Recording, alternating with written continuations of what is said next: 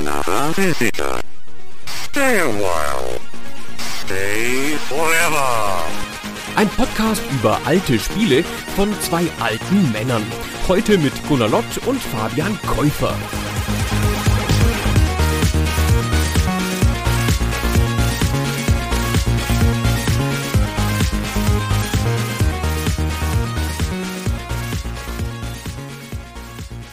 Hallo Fabian. Hallo Gunnar. Es gibt fast nichts, was noch deutlicher 80er, 90er sagt als das Wort Groovy. ja, man hat es auch seitdem nicht mehr so richtig gehört, aber es war damals auf jeden Fall super angesagt und ich glaube, es war auch eins der Lieblingswörter des Helden, um den sich das Spiel dreht, das wir hier und heute besprechen. Es ist ein Spiel, was aus einem Community Voting hervorgegangen ist. Wir hatten Spiele von David Perry zur Wahl gestellt einem so Anfang, Mitte der 90er recht angesagten Spielemacher. Wie du den unterverkaufst. Das ist eine der zehn großen Figuren der Spieleindustrie, würde ich sagen. Ja, ich dachte mir schon, während ich es gesagt habe, dass ich vielleicht seinem Werk nicht in Gänze gerecht werde. Aber ich wollte dir auch die Gelegenheit geben, das natürlich, wie du es auch gemacht hast, nochmal zu korrigieren, weil ich sehe natürlich immer nur, okay, was hat er für Konsolen gemacht? Er hat ja auch noch ein paar andere Spiele, auch im PC-Bereich dann später gemacht, auf die wir vielleicht noch eingehen können. Aber welches seiner Spiele hat sich denn heute durchgesetzt? Earthworm Jim. Sehr schwer auszusprechender Titel, Earthworm, Earthworm. Jim. Wo es geht, werde ich den Spieletitel nicht nochmal sagen. Man will mal Earthworm sagen, das ist natürlich falsch. Earthworm Jim. Ja, es ist tatsächlich für Deutsche echt unangenehm zu sprechen mit dem TH drin und so. Das ist von allem ein bisschen zu viel. Aber da ich ja allen Anspruch aufgegeben habe, Sachen korrekt auszusprechen mittlerweile, weil es mir so oft passiert ist, dass ich irgendwelche Sachen unsinnig ausgesprochen habe, jetzt machen wir es halt so ungefähr. Regenwurm Jim.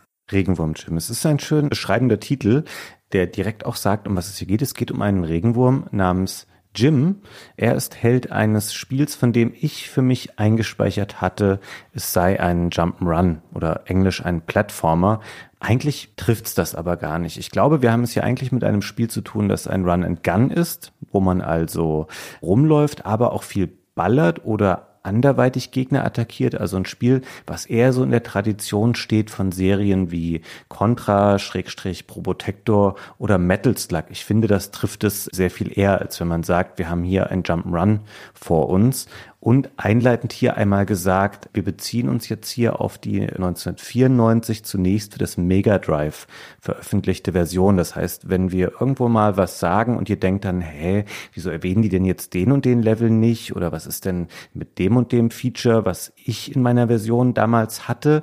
Das Spiel ist unterschiedlich tatsächlich auf verschiedenen Plattformen, auf denen es erschienen ist. Da werden wir auch später nochmal drauf eingehen. Da gibt es tatsächlich ein paar ganz interessante Unterschiede oder auch interessante Gründe dafür, warum diese Versionen so unterschiedlich sind. Aber darum hier nochmal einleitend gesagt, wir beziehen uns auf die Erstversion, die für das Sega Mega Drive erschienen ist.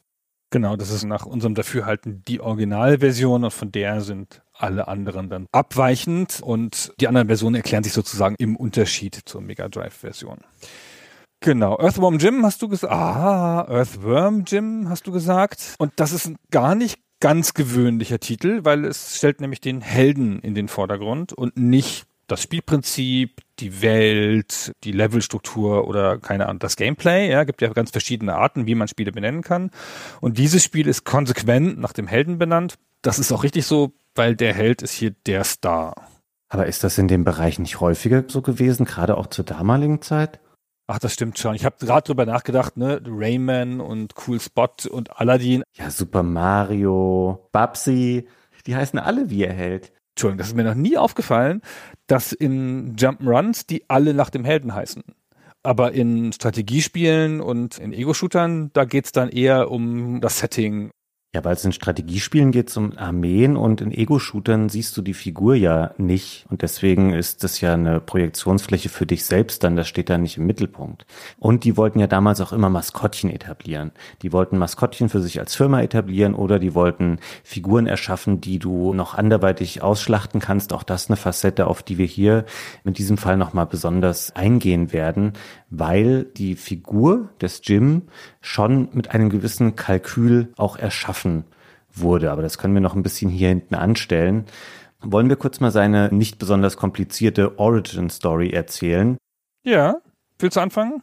Also was heißt Anfang? Das ist ja in zwei Sätzen erzählt. Jim ist ein ganz normaler Regenwurm und eines Tages knallt eine Art Superheldenanzug aus dem Himmel auf ihn herab und er steckt dann da drinne und dann ist er auf einmal ein Superhelden-Regenwurm. Er kann dann laufen, er kann ballern, er hat dann so einen Blaster, er kann springen und es ergibt sich für ihn daraus auch eine Mission, die so ein bisschen zweigeteilt ist. Denn zum einen wollen die Leute, denen dieser Anzug eigentlich gehörte, den wieder zurückhaben. Der war nämlich eigentlich gedacht für eine böse Weltraumherrscherin namens, ich kürze ihren Namen jetzt hier mal ab, Queen Slug for a Butt, wo wir gerne nochmal, wenn wir am Ende noch sieben Minuten haben, nochmal den vollständigen Namen auch aufzählen können. Sie sollte eigentlich diesen Anzug bekommen, dann ist da was schiefgegangen bei der Lieferung, der ist auf Jim geknallt und sie schickt dann quasi ihre Henchmen los, um Jim diesen Anzug wieder abzunehmen und er sucht gleichzeitig nach der Schwester dieser bösen Königin. Das ist nämlich eine wunderschöne Prinzessin mit dem Namen What's Her Name. Das ist quasi Jims Motivation. Er möchte diese Prinzessin retten oder finden vielmehr und alles, was ihm entgegensteht, will ihn aus seinem Anzug wieder raushaben, damit der wieder der bösen Königin zugeführt werden kann. Also es ist eine klassische Superheldengeschichte fast, ne? Also es passiert ihm irgendwas wie Peter Parker, der von der Spinne gebissen wird und dann wird er der Superheld und ab da ändert sich sein Leben maßgeblich. Das ist echt ein schräges Charakterdesign, ja? Dieser Anzug gibt ihm halt so ein muskulöses Äußeres, aber im Inneren ist er ja noch ein Wurm und man kann ihn da auch rauskriegen, das passiert ein, zwei Mal im Spiel und dann ist er halt wieder ein Wurm. Ich begreife nicht genau, wie das anatomisch funktioniert, also wie der Wurm, wenn er im Anzug ist, dann die Arme und Beine bewegt. Aber das ist ja Teil des Spaßes, dass das so ist. Diese Origin Story, die du erzählt hast, nimmt im deutschen Handbuch einen Absatz ein, genau wie du das beschrieben hast, so. Und im englischen Handbuch sind das zwei Seiten und da ist das total ausgewalzt das, das ist ein Schiff, das flieht und der Psychro, der Bösewicht, der das verfolgt, das Schiff, das diesen Anzug trägt und dann zieht er eine Kanone und dann zieht das andere Schiff auch eine Kanone und dann zieht er noch eine größere Kanone, weil er hat nämlich Kanonenneid. Und dann gibt der andere auf, weil er die kleinere Kanone hat. dann wird geschossen und dann fällt der Anzug auf die Erde. So total absurd, dass es da so ausgewalzt ist und die deutsche Anleitung geht da so drüber hinweg und macht das ganz kurz. Ja, es ist auch fürs Spiel tatsächlich dann nicht so entscheidend. Das Spiel hat keine typischen Story-Elemente. Es greift aber diese zentralen Figuren nochmal auf und baut die noch so ein bisschen aus, um einen erweiterten Cast an ähnlich verrückten Figuren. Du hast eben jetzt gerade schon mal den Namen Psychro erwähnt. Das ist so ein bisschen der Boba Fett des Spiels. Also der wird halt quasi losgeschickt als Kopfgeldjäger, um Jim zu stellen. Und man begegnet dieser Figur tatsächlich auch ein paar Mal im Spiel, kann das aber beeinflussen. Und um das ein bisschen begreifbarer zu machen, wie das genau funktioniert, Gunnar, es bietet sich hier bei dem Spiel ein bisschen an, weil das Spiel hat nicht wahnsinnig viele Level und die Level sind sehr unterschiedlich in ihrer Art und auch was ihr Setting angeht. Wir könnten die eigentlich eben mal kurz vorstellen an dieser Stelle, was man in diesem Spiel eigentlich dann macht oder welche Schauplätze man besucht. Ja, lass uns das tun. Ich möchte eingangs noch kurz was Allgemeines dazu sagen. Also du hast es eben schon gesagt, das Spiel ist nicht ein Spiel mit einer linearen Story oder das überhaupt Wert auf Erzählung legt. Dieses Spiel ist halt um diesen einen Charakter gestrickt und um noch einen Haufen anderer Charaktere, die alle gleichermaßen irre sind und verrückt designt und witzig. Das ist ja ein humoristisches Spiel. Und was es halt immer macht, es nimmt sich in jedem Level einen neuen, absurden Schauplatz, gibt dir neue, absurde Gegner, gibt dir neue Spielmechaniken und go. Und das hat notwendigerweise nichts miteinander zu tun, die Levels. Es gibt keine logische Progression. Das ist einfach alles gewürfelt. die Level, in welche Reihenfolge die kommen, wäre eigentlich fast egal. Also es ist nicht so, dass das eine zum anderen führt. Und jeder Level ist wieder ein neues Überraschungspaket, wo sich echt viel ändert.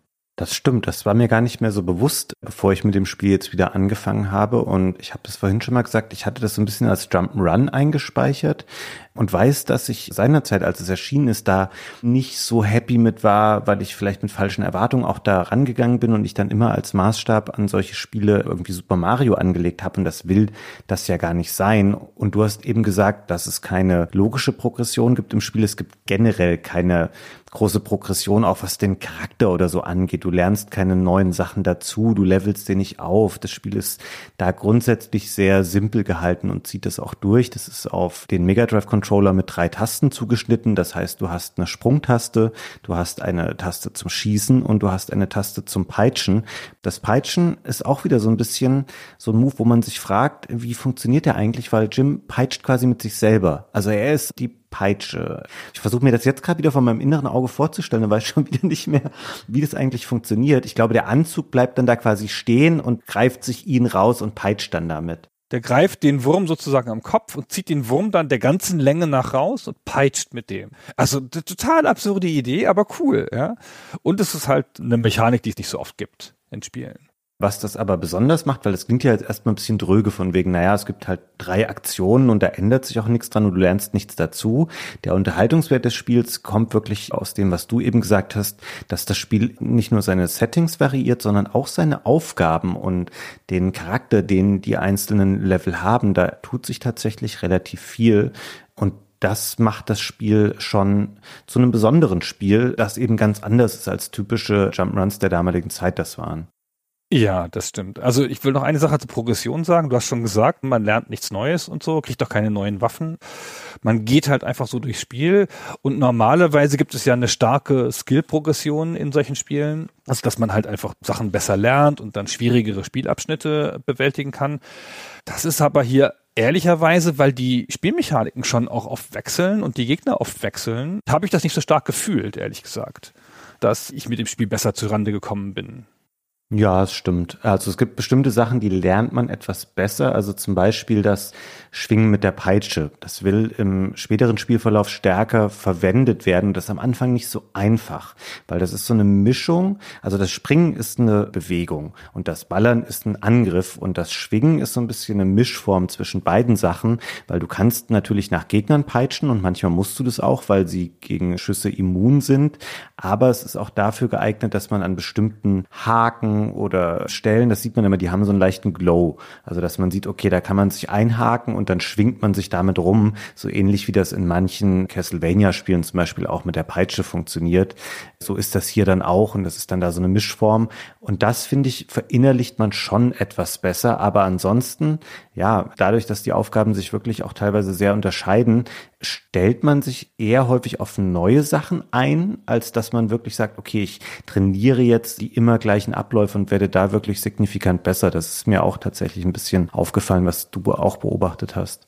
Dann fangen wir doch mal mit Level 1 an und gehen dann mal durch, um ein bisschen dieses ganze Panorama hier auszubreiten von unterschiedlichen Levels. Der erste Level heißt New Junk City, also Junk wie Müll. Die Musik für dieses Level ist übrigens auch die Musik aus dem Hauptscreen, aus dem Gamescreen. Bedrohliche Krähen, gigantische mutierte Mülleimer und der Schrottplatzbesitzer Chuck mitsamt seinem Hund Fifi heißen sie auf dem Schrottplatz willkommen, sagt das Handbuch, das Deutsche. Und so ist es auch. Der Level ist grün und lila. Der Level besteht eigentlich aus Felsen, aus so einer Felsenstrecke. Das sieht aus wie ein ganz normaler Jump'n'Run-Level, aber es liegen halt überall Schrottteile rum und vor allen Dingen Reifen liegen hier rum. Ja, die Reifen sind es, die hier das charakteristische Szenario bilden. Es gibt halt relativ einfache Gegner, das ist halt der erste Level. Es gibt aber gleich zwei Bosse hier, also das gibt es öfter im Spiel, einen Mini-Boss, Billy the Bin. Das ist eine Mülltonne, die dich angreift und die Ambosse aus sich herausschießen kann. Und später gibt's noch den richtigen Boss, den Chuck. Das ist der Chef dieses Schrottplatzes. Und der schwebt so über dir an so einer Strebe, so einem Seil sozusagen, und kann Fische auf dich spucken, warum auch immer. Den kannst du nur indirekt angreifen, indem du so Kisten auf so eine Feder wirfst, dann steuert die die hoch und wenn er dann gerade an der richtigen Stelle ist, dann wird er verwundet. Also man sieht schon zwei komplett unterschiedliche Bossmechaniken und ein ganz eigenes Thema mit diesem Müll und dieses Müllthema wirkt sich auch auf die Bossmechaniken aus. Außerdem kommt hier eine Stelle, die noch später im Spiel Auswirkungen haben wird. Es gibt nämlich hier das Kuhrätsel. Da steht eine Kuh mit den Hinterbeinen auf einem Baumstamm und der Baumstamm ragt so ein bisschen über eine Felsenkante und da drüber, über dem Ende des Baumstamms, wo die Kuh nicht steht, hängt ein Kühlschrank an einem Haken. Was muss man da wohl machen? Und dann muss man diesen Kühlschrank da lospeitschen oder losschießen und dann fällt der runter und schießt die Kuh weg. Und dann ist die Kuh weg. Keine Ahnung warum, aber wenn man das nicht macht, geht der Level nicht weiter. Und es dauert noch eine ganze Weile, bis wir herausfinden, wo diese Kuh ist. Das stimmt. Ich war überrascht, als ich es am Ende gesehen habe. Ich hatte das vergessen, wo diese Kuh wann landet. Und ich habe dann später auch nochmal versucht, das nochmal zu spielen, weil mir hat es auch ein bisschen leid getan, was man dadurch verursacht. Aber es geht tatsächlich nicht weiter. Das Scrolling setzt dann halt einfach aus. Du musst diese Kuh erst abschießen und das Spiel blendet dann auch stolz ein, Cow launched um das ein bisschen zu zelebrieren, dass du das gemacht hast, dann erst kann man an dieser Stelle weitergehen. Ich finde, dass diese Szene schon ganz gut auch in den ersten Minuten so den Ton des Spiels auch definiert, weil es einfach kompletter Unsinn ist. ja, hat überhaupt keinen Sinn da. Genau, es ist wirklich so ein Spiel dieser 90er-Ära, wo alles gerade in diesem etwas cartoonartigen Bereich, in dem das Spiel ja auch unterwegs ist, einfach möglichst schräg und auch ein bisschen drüber sein soll. Und das wird hier ganz klar schon in den ersten Minuten zum Ausdruck gebracht durch diese mittlerweile relativ ikonische Szene, wo du eben diese Kuh in die Umlaufbahn schleuderst. Ja gut, nächster Level, Fabian. Genau, danach kommt ein Level namens Andy Asteroids mit Fragezeichen hinten. Andy Asteroids ist nicht nur spielerisch ganz anders, auch die Musik unterscheidet sich hier total. Es gibt so eine Art Rodeo-Klänge auf die Ohren, was auch ein bisschen zu dem recht flotten Charakter dieses Spielabschnitts passt. Es ist eine Art Wettrennen. Man sitzt hier auf so einer kleinen Rakete, die hat Jim auch immer mit dabei. Es gibt am Ende der Levels immer so eine kurze Animation, wie er dann diese kleine Pocket Rocket rauszieht und damit in den nächsten Level fliegt.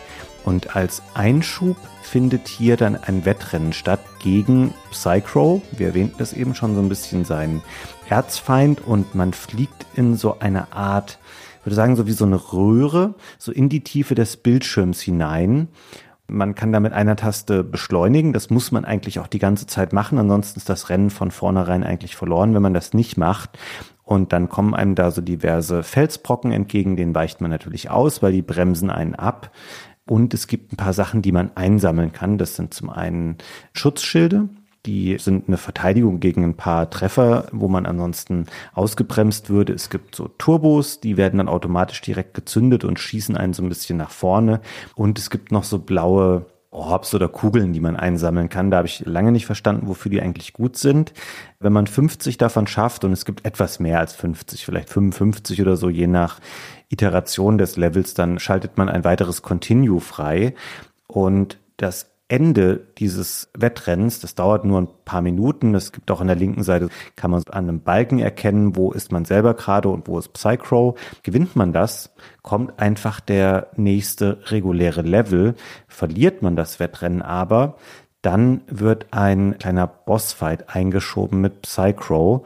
Den darfst du gleich erklären. Aber dieses Wettrennen, ich finde es an sich cool. Das ist auch technisch schön umgesetzt und es ist halt wirklich was komplett anderes und man versteht es sofort, man weiß, was man machen soll. Es ist auch sehr solide inszeniert. Komischerweise wiederholt es sich aber im Spielverlauf ganz häufig. Also nach den Levels wird immer wieder dieses Andy Asteroids eingeschoben und immer wieder muss ich da gewinnen und es wird auch schwieriger. Also Psychro wird besser, die Hindernisse werden mehr. Das heißt, ich muss das immer besser lernen, da eben richtig durchzukommen. Und wenn ich es nicht schaffe, muss ich mich immer wieder diesem Bossfight stellen. Das ist eine wirklich etwas seltsame Designentscheidung, weil es trägt es nicht in der Häufigkeit meiner Meinung nach. Klar, es verlängert die Spielzeit und vielleicht soll es so eine Art Verdeutlichung dieses Reiseprozesses sein, dass man da eben jetzt gerade irgendwie wieder zu einem anderen Planeten fliegt oder so. Das wird ja alles nicht so ganz klar, wie man jetzt von einer Location zur anderen kommt oder wie die miteinander in Verbindung stehen. Aber das hätte es nicht unbedingt gebraucht. Ich muss dazu sagen, man kommt mit diesen Wettrennen irgendwann ganz gut klar. Und ich habe tatsächlich nur einmal diesen Bossfight gegen Psychro gesehen. Deswegen bin ich ganz froh, Gunnar, dass du den jetzt beschreiben kannst. Den hast du bloß einmal gespielt. Ich habe den nicht nur einmal gespielt, aber vor allen Dingen habe ich ihn gleich am Anfang gespielt, weil ich überhaupt nicht gecheckt habe, was ich in Andrew Astrids machen muss. War ich zu doof zu, habe das Rennen verloren, habe überhaupt nicht gecheckt, dass ich da beschleunigen kann und was das Spiel von mir will. Ich habe überhaupt nicht gesehen, dass ich einen Gegner hatte bin da einfach drin rumgeflogen, bin diesen Sachen ausgewichen und war dann halt letzter, also zweiter. Und dann kam dieser Psycho-Level völlig natürlich zu mir. Ich habe überhaupt nicht gewusst, dass der optional ist. Wenn du denkst, das ist jetzt ein neuer Level, wirkt der vollkommen komisch, weil das ist wirklich nur so ein leerer Asteroid, da ist überhaupt nichts los, kannst nur so ein ganz bisschen rumlaufen und Psycho greift dich direkt an, der kann fliegen, in seinem Raumumzug, der fliegt um dich rum und hat so eine Hakenpistole. Und der versucht dich mit der Hakenpistole zu treffen, damit er dich am Kopf aus deinem Anzug zieht. Ja, weil er will ja den Anzug eigentlich haben. Dann kannst du den beschießen oder die Peitsche gegen den einsetzen und du kannst ihn aber nicht endgültig besiegen, du kannst ihn nur abwehren. Wenn er halt eine Weile Schaden genommen hat, dann flieht er halt einfach und dann kommst du in den nächsten Level. Und ich habe gedacht, das wäre die normale Progression und war dann sehr überrascht, als ich dann beim zweiten Mal NDR Streets jetzt das nicht mehr spielen musste. Fandst du den besonders gut? Ich fand den relativ einfallslos so. Es ist nicht der beste Bossfight irgendwie im Spiel. Es ist halt einfach nur relativ chaotisches Geballer und Ausweichen. Ja, es ist eher nicht so toll. Also ich finde es halt so cool, dass er eine Hakenpistole hat, um dich da rauszuziehen. also diese Metapher, dass das ein Wurm ist damit macht das Spiel relativ viel, finde ich. Also er kommt da mal raus und hat diese ganzen Animationen, dass er da so rausgezogen wird und diese Peitsche und es gibt so Verstrebungen in manchen Levels, da kann er sich dann so dran langhangeln. Und diese Hangelbewegung ist halt natürlich auch, dass er sich mit dem oberen Ende seines Wurmkopfes daran langhangelt. Und das ist schon relativ cool, deswegen fand ich die Hakenpistole vielleicht über Gebühr witzig. Muss ich schon sagen, aber der Level, dafür vor allem, dass er mehrmals kommt, ist ja ziemlich öde. Na gut, du kannst zumindest den Bossfight ja vermeiden, wenn du das Asteroidenwettrennen immer ganz gut machst. So oder so, danach kommt dann ein Level, das ich ganz toll finde. ist für mich echt ein Highlight des Spiels. Es kommt What the Heck. Und das ist so ein bisschen das Höllenlevel des Spiels, also so klassisch im orange-gelben Look mit Feuer und alles super gefährlich und du weißt schon, okay, wenn ich hier runterfall, dann verbrenne ich gleich und bin tot aber es ist auch wieder eine sehr splinige Interpretation der Hölle. Also es gibt da natürlich so kleine Schattendämonen und so Gegner, die da auf einen zuflattern. Aber es gibt auch Typen in Anzügen, die wirklich gar nicht vor den Level-Hintergrund passen. Anwälte. Das sind Anwälte, die passen ja wohl super. Ah, ich wollte dich gerade fragen. So, du sagst jetzt Anwälte. Anwälte in der Hölle, das ist ja wohl super witzig.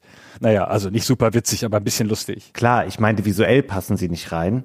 Ich habe gedacht, es wären Banker oder so Finanzamt-Mitarbeiter. Da siehst du, wo so ein bisschen unsere jeweiligen spezifischen Abneigungen liegen. Für dich waren es Anwälte. ich glaube, es sind offiziell Anwälte, aber kann auch sein, dass es einfach nur Typen mit Anzügen sind. Ich habe gedacht, das wäre so Finanzamt. Die haben auf jeden Fall auch ihre Aktenkoffer dabei und das ist so ein Gegnertyp, den musst du erst peitschen, damit sie dann verwundbar werden für Beschuss, weil ansonsten blocken sie das mit ihrem dicken Aktenkoffer ab. Es gibt auch hier verschiedene Bosskämpfe, auch die stärker als in New Junk City. Der erste Zwischenboss ist ein Schneemann, haha, im Höllenlevel, Rusty der Schneemann, der sich immer so aus dem Boden materialisiert und dann musst du ihn schnell wieder peitschen oder beschießen, bevor er dich angreifen kann. Relativ einfacher Zwischenkampf, der hier eingeschoben wird. Und dann kommt am Ende das Duell mit Evil the Cat, ist eine böse, verrückte Katze. Die sieht man auch vorher immer schon im Level-Hintergrund so ein bisschen rumtouren. Generell auch sehr schön visuell umgesetzt, sehr plastisch hier von der Grafik. Also echt ein Höhepunkt des Spiels. Und der Bosskampf ist auch sehr kreativ gemacht. Da ist es so, dass es so eine Stelle ist, wo man eben den Anzug verliert und dann merkst du so, hm, so ein Regenwurm ohne Superheldenanzug, der ist dann halt auch nicht mehr so ein Superheld, der kann springen. Und das ist dann auch schon alles. Das ist dann so aufgebaut, dass du quasi unten auf dem Bildschirm stehst und oben auf so einer Art Steinvorsprung steht Evil the Cat mit einer riesigen Kanone und die feuert er dann so regelmäßig ab und schickt dir damit so Feuerwalzen nach unten und dann musst du im richtigen Rhythmus da drüber springen und dann schlägt es hinter dir in den Aufbau dieser Plattform ein, auf der die Katze oben steht. Und so zerstört der Boss nach und nach die eigene Plattform, auf der er steht. Und das hat man schnell geblickt, ist auch ein einfacher Abschnitt, dauert vielleicht so zwei, drei Minuten. Und wenn man das geschafft hat, oben bei der Cat steht auch der Superhelden an Anzug, dann fällt das oben so in sich zusammen, die Katze verschwindet, man kann wieder in den Anzug schlüpfen und es beginnt die zweite Kampfphase. Und die ist so, dass dann quasi in der Hölle das Licht ausgeht und man ist im Wesentlichen vor einem schwarzen Hintergrund unterwegs. Und dann kommt die Katze immer so aus dem Hintergrund angesprungen. Man sieht zuerst immer nur so ihre leuchtenden Augen. Und dann muss man ganz schnell quasi die Position verändern, damit man nicht direkt von ihr angesprungen und attackiert wird, sondern man bringt ein bisschen Abstand dazwischen, ballert dann sofort auf sie. Und dann schwebt sie so engelsgleich nach oben und man sieht eine Zahl auf ihrem Körper. Und das geht natürlich bis zur neun Denn im englischsprachigen Raum scheinen die Katzen neun Leben, nicht nur sieben Leben zu haben.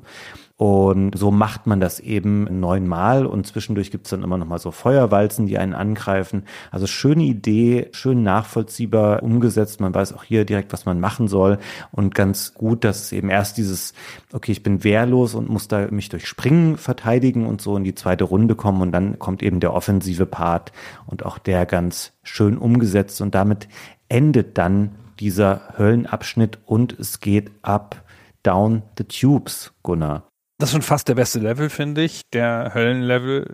Der heißt ja What the Heck, ne? Und Heck ist das amerikanische Verniedlichungswort für Hölle. Und im deutschen Handbuch heißt der Level zum Kuckuck. Ach, witzig. Ich habe nur das englische Handbuch hier. Ja, weil irgendjemand hat halt einfach What the Heck nachgeguckt im Lexikon und das ist halt zum Kuckuck. Und dass das nicht so richtig passt mit dem Kuckuck, ist schon so ein bisschen komisch. Aber im Handbuch ist dann erklärt, dass du jetzt auf dem Planeten Kuckuck bist, der auch Hack heißt. ah, ich muss noch eine Stelle kurz ergänzen. Jetzt habe ich nämlich auch nochmal, weil du das gesagt hast, mit dem Handbuch in das englische Handbuch geschaut und da wird noch eine spezifische Stelle erwähnt. Die hat mich da ein bisschen irritiert und die zeigt das Problem auf, was so ein bisschen Spiele haben, die nach gar keiner Logik funktionieren, die alles machen können, was sie wollen, weil sie eben einfach danach selbst definierten Quatschregeln funktionieren. Es gibt so grüne Kristalle in der Hölle des Spiels. Die schweben da rum. Die sind relativ groß und ich habe dann gedacht, okay, ist das was zum Einsammeln? Muss ich die kaputt schießen? Muss ich das kaputt peitschen? Nein, funktioniert alles nicht.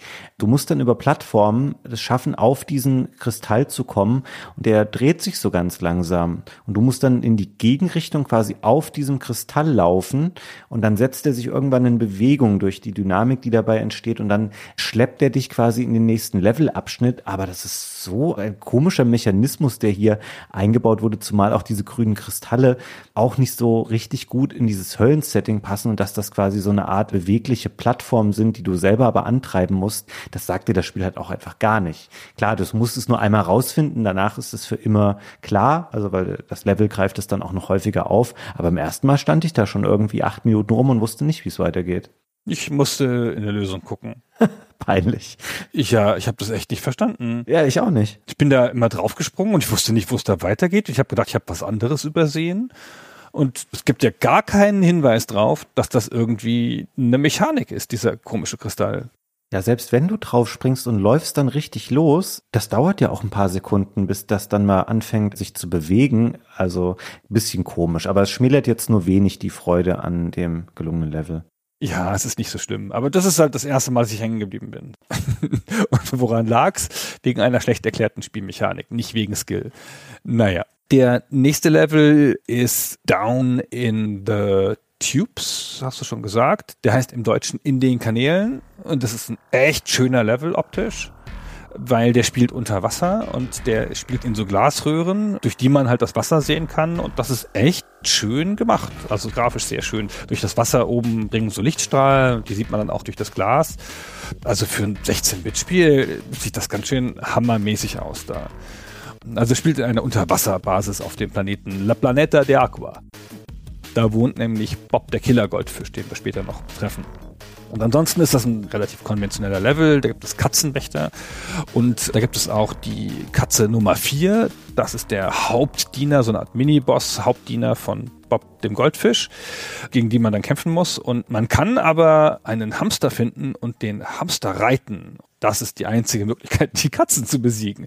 Weil warum auch nicht? Ja, wir wissen ja alle, dass die Erzfeinde von Katzen ja Hamster sind.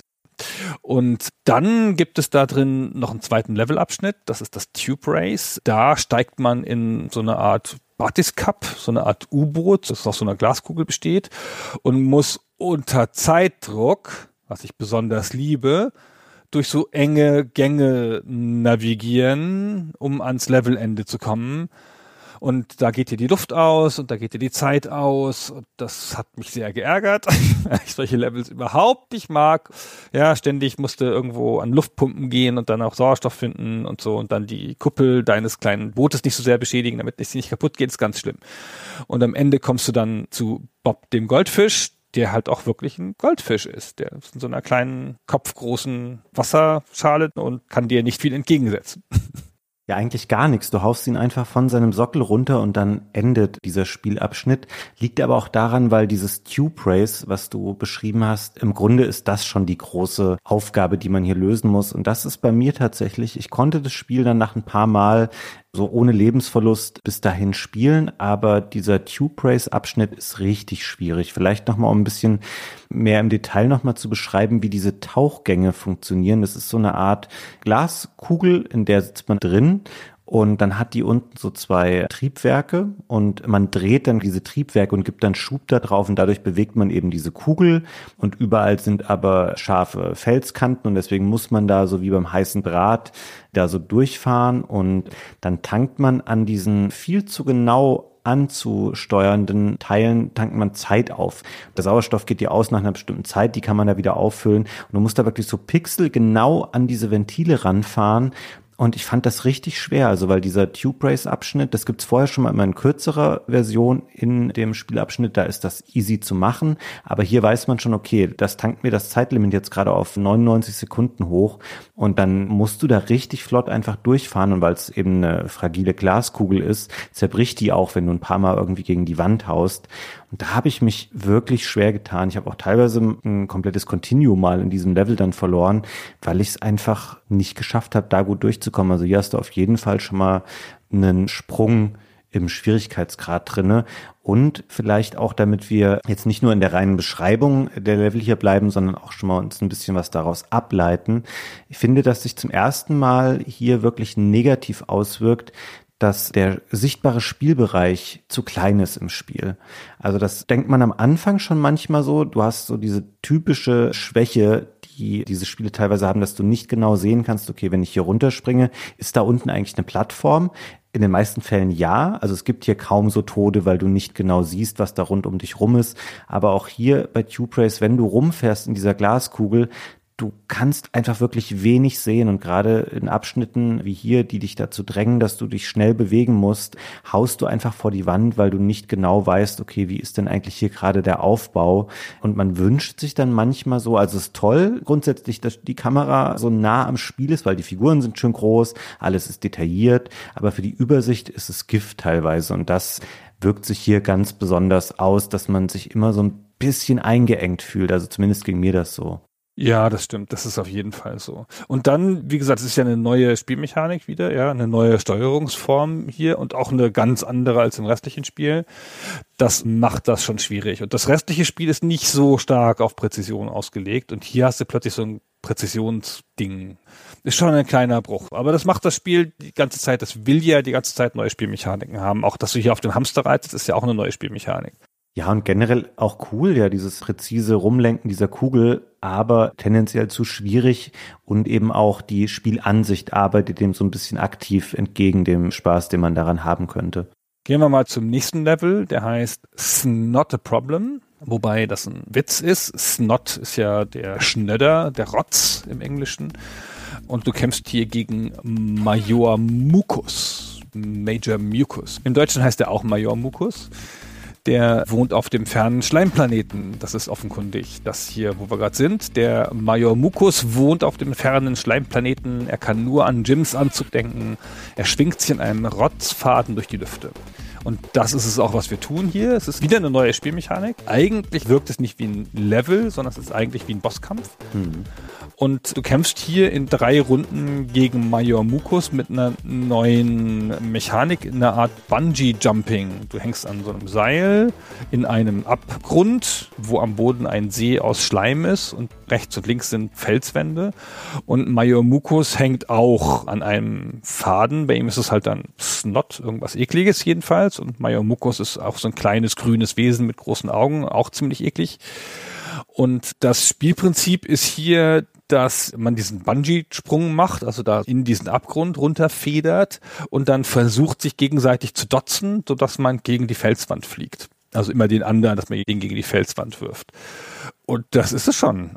Es gibt drei Runden, jede ist schwerer als die nächste. Du musst deinen Attacken ausweichen, musst aufpassen, dass dein Seil nicht reißt und das seine Seil dann reißen kann. Und in der zweiten und dritten Runde gibt es dann noch ein Monster, das Mucus Flaggen Brain, das da unten in dem Schleimsee sitzt und versucht, dich zu beißen. Wenn du zu nah rankommst, musst du halt schon noch gucken. Und das ist aber schon das ganze Spiel. Ganz eigene Mechanik, ganz anderer Level, es wird gar nicht geschossen, es wird sich gar nicht bewegt. Du läufst hier nirgendwo rum, du hast nur diesen Kampf gegen Mukos und das war's. Genau, du hängst schon an dem Seil, wenn das losgeht, ohne dass das irgendwie erläutert oder eingeleitet wird. Wir wissen auch nicht, wo das dranhängt übrigens. Das würde mich auch noch interessieren. Stimmt, das ist eine gute Frage tatsächlich.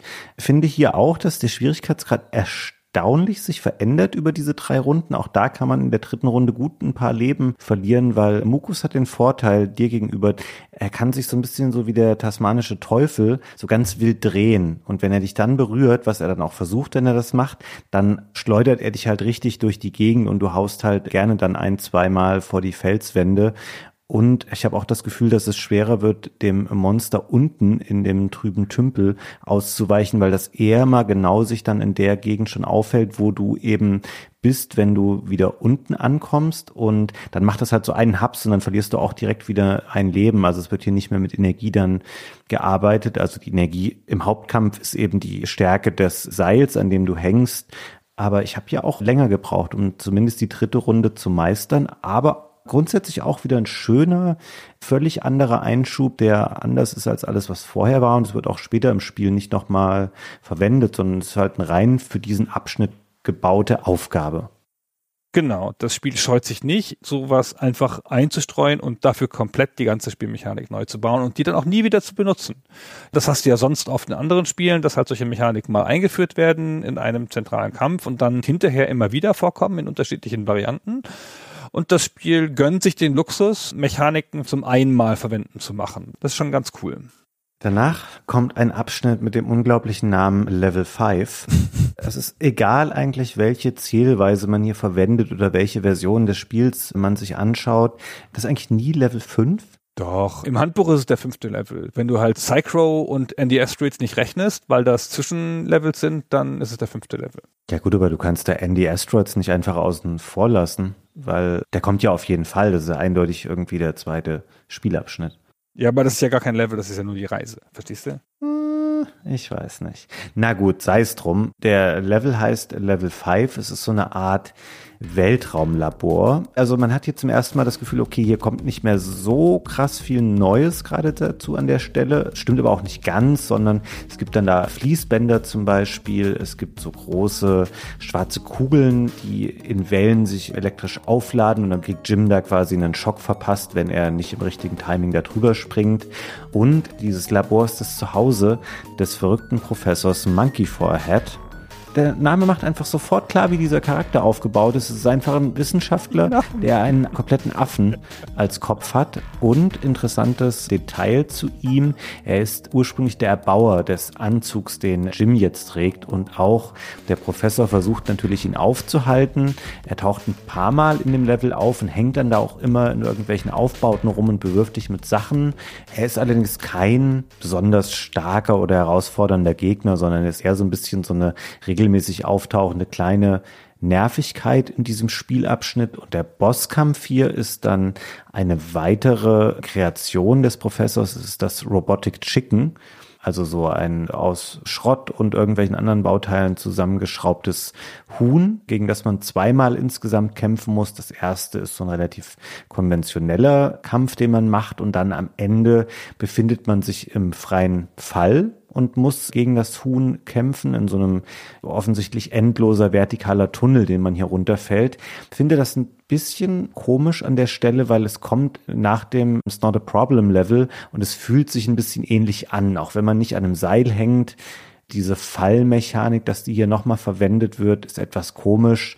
Ist jetzt nicht ein Highlight unbedingt, aber ist auch ein an sich funktionierender Bosskampf, den man hier nochmal erlebt. Aber ich finde ansonsten Level 5 der ist so okay, aber ich glaube nicht, dass das irgendjemandes Lieblingslevel im Spiel ist. Ja, glaube ich auch nicht. Ist halt ein konventioneller Level. Finde ich aber auch ganz gut, dass es auch mal einen vernünftigen, großen, konventionellen Level gibt. ja, weil da die Level ja alle so unterschiedlich sind, freut man sich auch, so wieder ein Level zu haben, der halt Standard-Spielmechaniken hat, finde ich. Das ist ja auch mal schön. Ja, das stimmt. Es gibt gar nicht so viele tatsächlich im Spiel.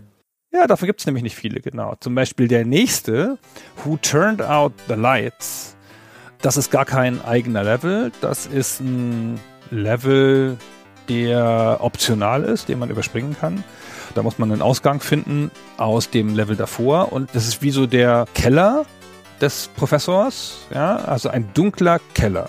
Der enthält eine Reihe von dunklen Korridoren und Treppen und Abgründe und Vorsprünge, an denen sich Jim hochziehen kann und hohe Gänge und niedrige Gänge und vor allen Dingen Türen. Es gibt fünf mehrstufige Abschnitte, die alle durch Türen verbunden sind. Man findet immer eine Tür und dann geht man sozusagen durch die Tür, die im Hintergrund der Grafik ist und dann kommt man an einer Stelle wieder raus. Und der Level ist komplett schwarz. Ja, man kann die Aufbauten des Levels nicht sehen. Man sieht auch vom Jim nur seine Augen. Und man kann auch nicht, was ich natürlich zuerst gedacht habe, mit dem Blaster, mit der Schusswaffe den Level beleuchten. Ja, das Mündungsfeuer beleuchtet es nicht. Frechheit. Und im Wesentlichen tastet man sich da durch einen dunklen Level, der halt konventionell aufgebaut ist, aber man kann ihn halt nicht sehen. Und es gibt halt auch Gegner, von denen sieht man auch nur die Augen. Die kann man auf die normale Art bekämpfen, ja, indem man sie einfach erschießt oder peitscht. Aber halt alles in der Dunkelheit. Man weiß nicht ganz genau, wie das alles zueinander steht.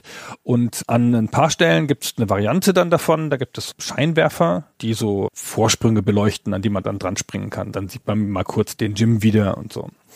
Am Ende des Levels, im fünften Abschnitt, dann gehen die Scheinwerfer aus und dann kommt vom links, vom linken Levelrand, kommt ein gigantisches Paar Augen. Also riesig, orange-rote Augen. Ich habe gedacht, es ist eine riesige Katze oder sonst irgendwas, aber man sieht es nicht, was es ist. Man sieht nur die Augen und offenkundig eine Kreatur, die viel größer ist und viel böser als man selber und wenn man die berührt, dann ist es aus, ja, dann stirbt man, dann verstinkt die einen und man kann nicht gegen die kämpfen, man kann nur fliehen, also das ist dann so eine Art Rennen von links nach rechts und am Ende kommt man dann zum Teleporter und dann kann man aus dem Level wieder raus und weiß aber nie, was einen da gejagt hat. Ja.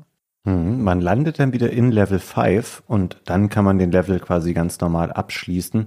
Und danach geht es weiter in einen Spielabschnitt, der nennt sich im englischen Original For Pete's Sake. Wie heißt der denn im Deutschen, Gunnar?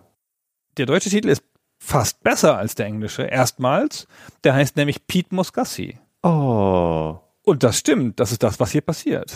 Ja, das stimmt. Wer ist Pete? Pete ist ein kleines Hündchen, wirklich so ganz putzige kleine Kreatur, die fröhlich durch die Landschaft stapft und offensichtlich keine richtige Wahrnehmung dafür hat, dass da sehr viele Gefahren sich in der Welt befinden, die das Hundeleben beenden können.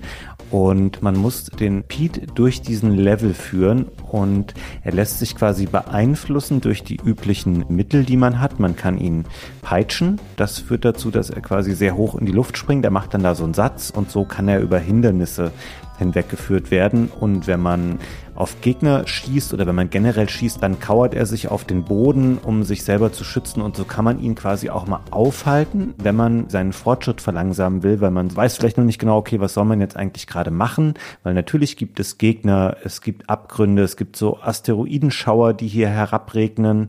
Und all das muss man im Blick haben und beseitigen, während eben dieser fröhliche kleine Hund die ganze Zeit weiter stapft und man muss ihn beschützen. Er stirbt nicht direkt, wenn ihm irgendwas passiert, aber es hat dennoch einen negativen Effekt für den Spieler. Er verwandelt sich dann so ein bisschen wie der unglaubliche Hulk. Seine Muskeln explodieren und er wird zu so einem riesigen bösen, aggressiven Hund, der dann auf Jim losgeht und ihn beißt und so ein bisschen im Level zurückschleift. Das darf nicht zu oft passieren, sonst stirbt man an den Auswirkungen dessen.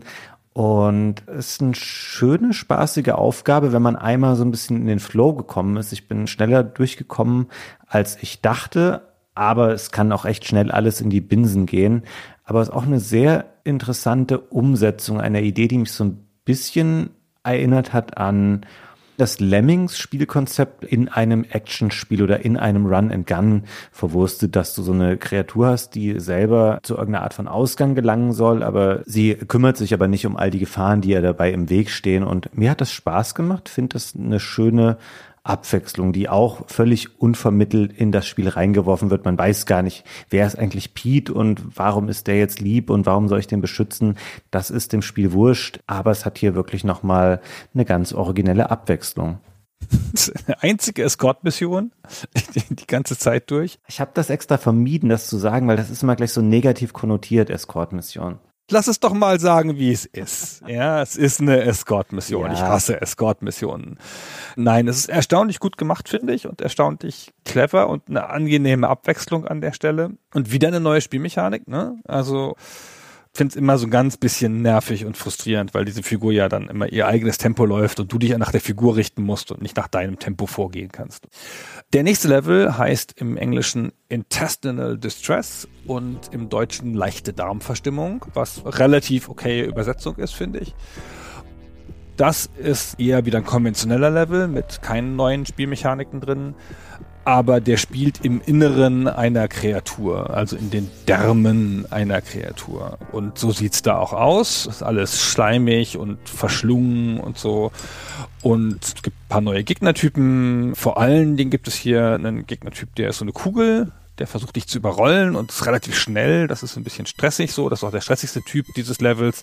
Ansonsten ist das ein reiner Gun-Level. Also da wird gerannt und gegunnt, aber da wird fast nicht gesprungen und es gibt auch fast keine klassischen Geschicklichkeitspassagen, außer halt diesen Kugeln auszuweichen, aber das ist ja auch ein Gegner. Das ist einfach ein Level, in dem man sich orientieren muss, den Weg finden muss und schießen muss. Ja, darum geht's hier. Und am Ende dieses Levels wird natürlich auch nicht erklärt, übrigens, wo man da ist in welcher Kreatur man da ist und was das hier macht und so.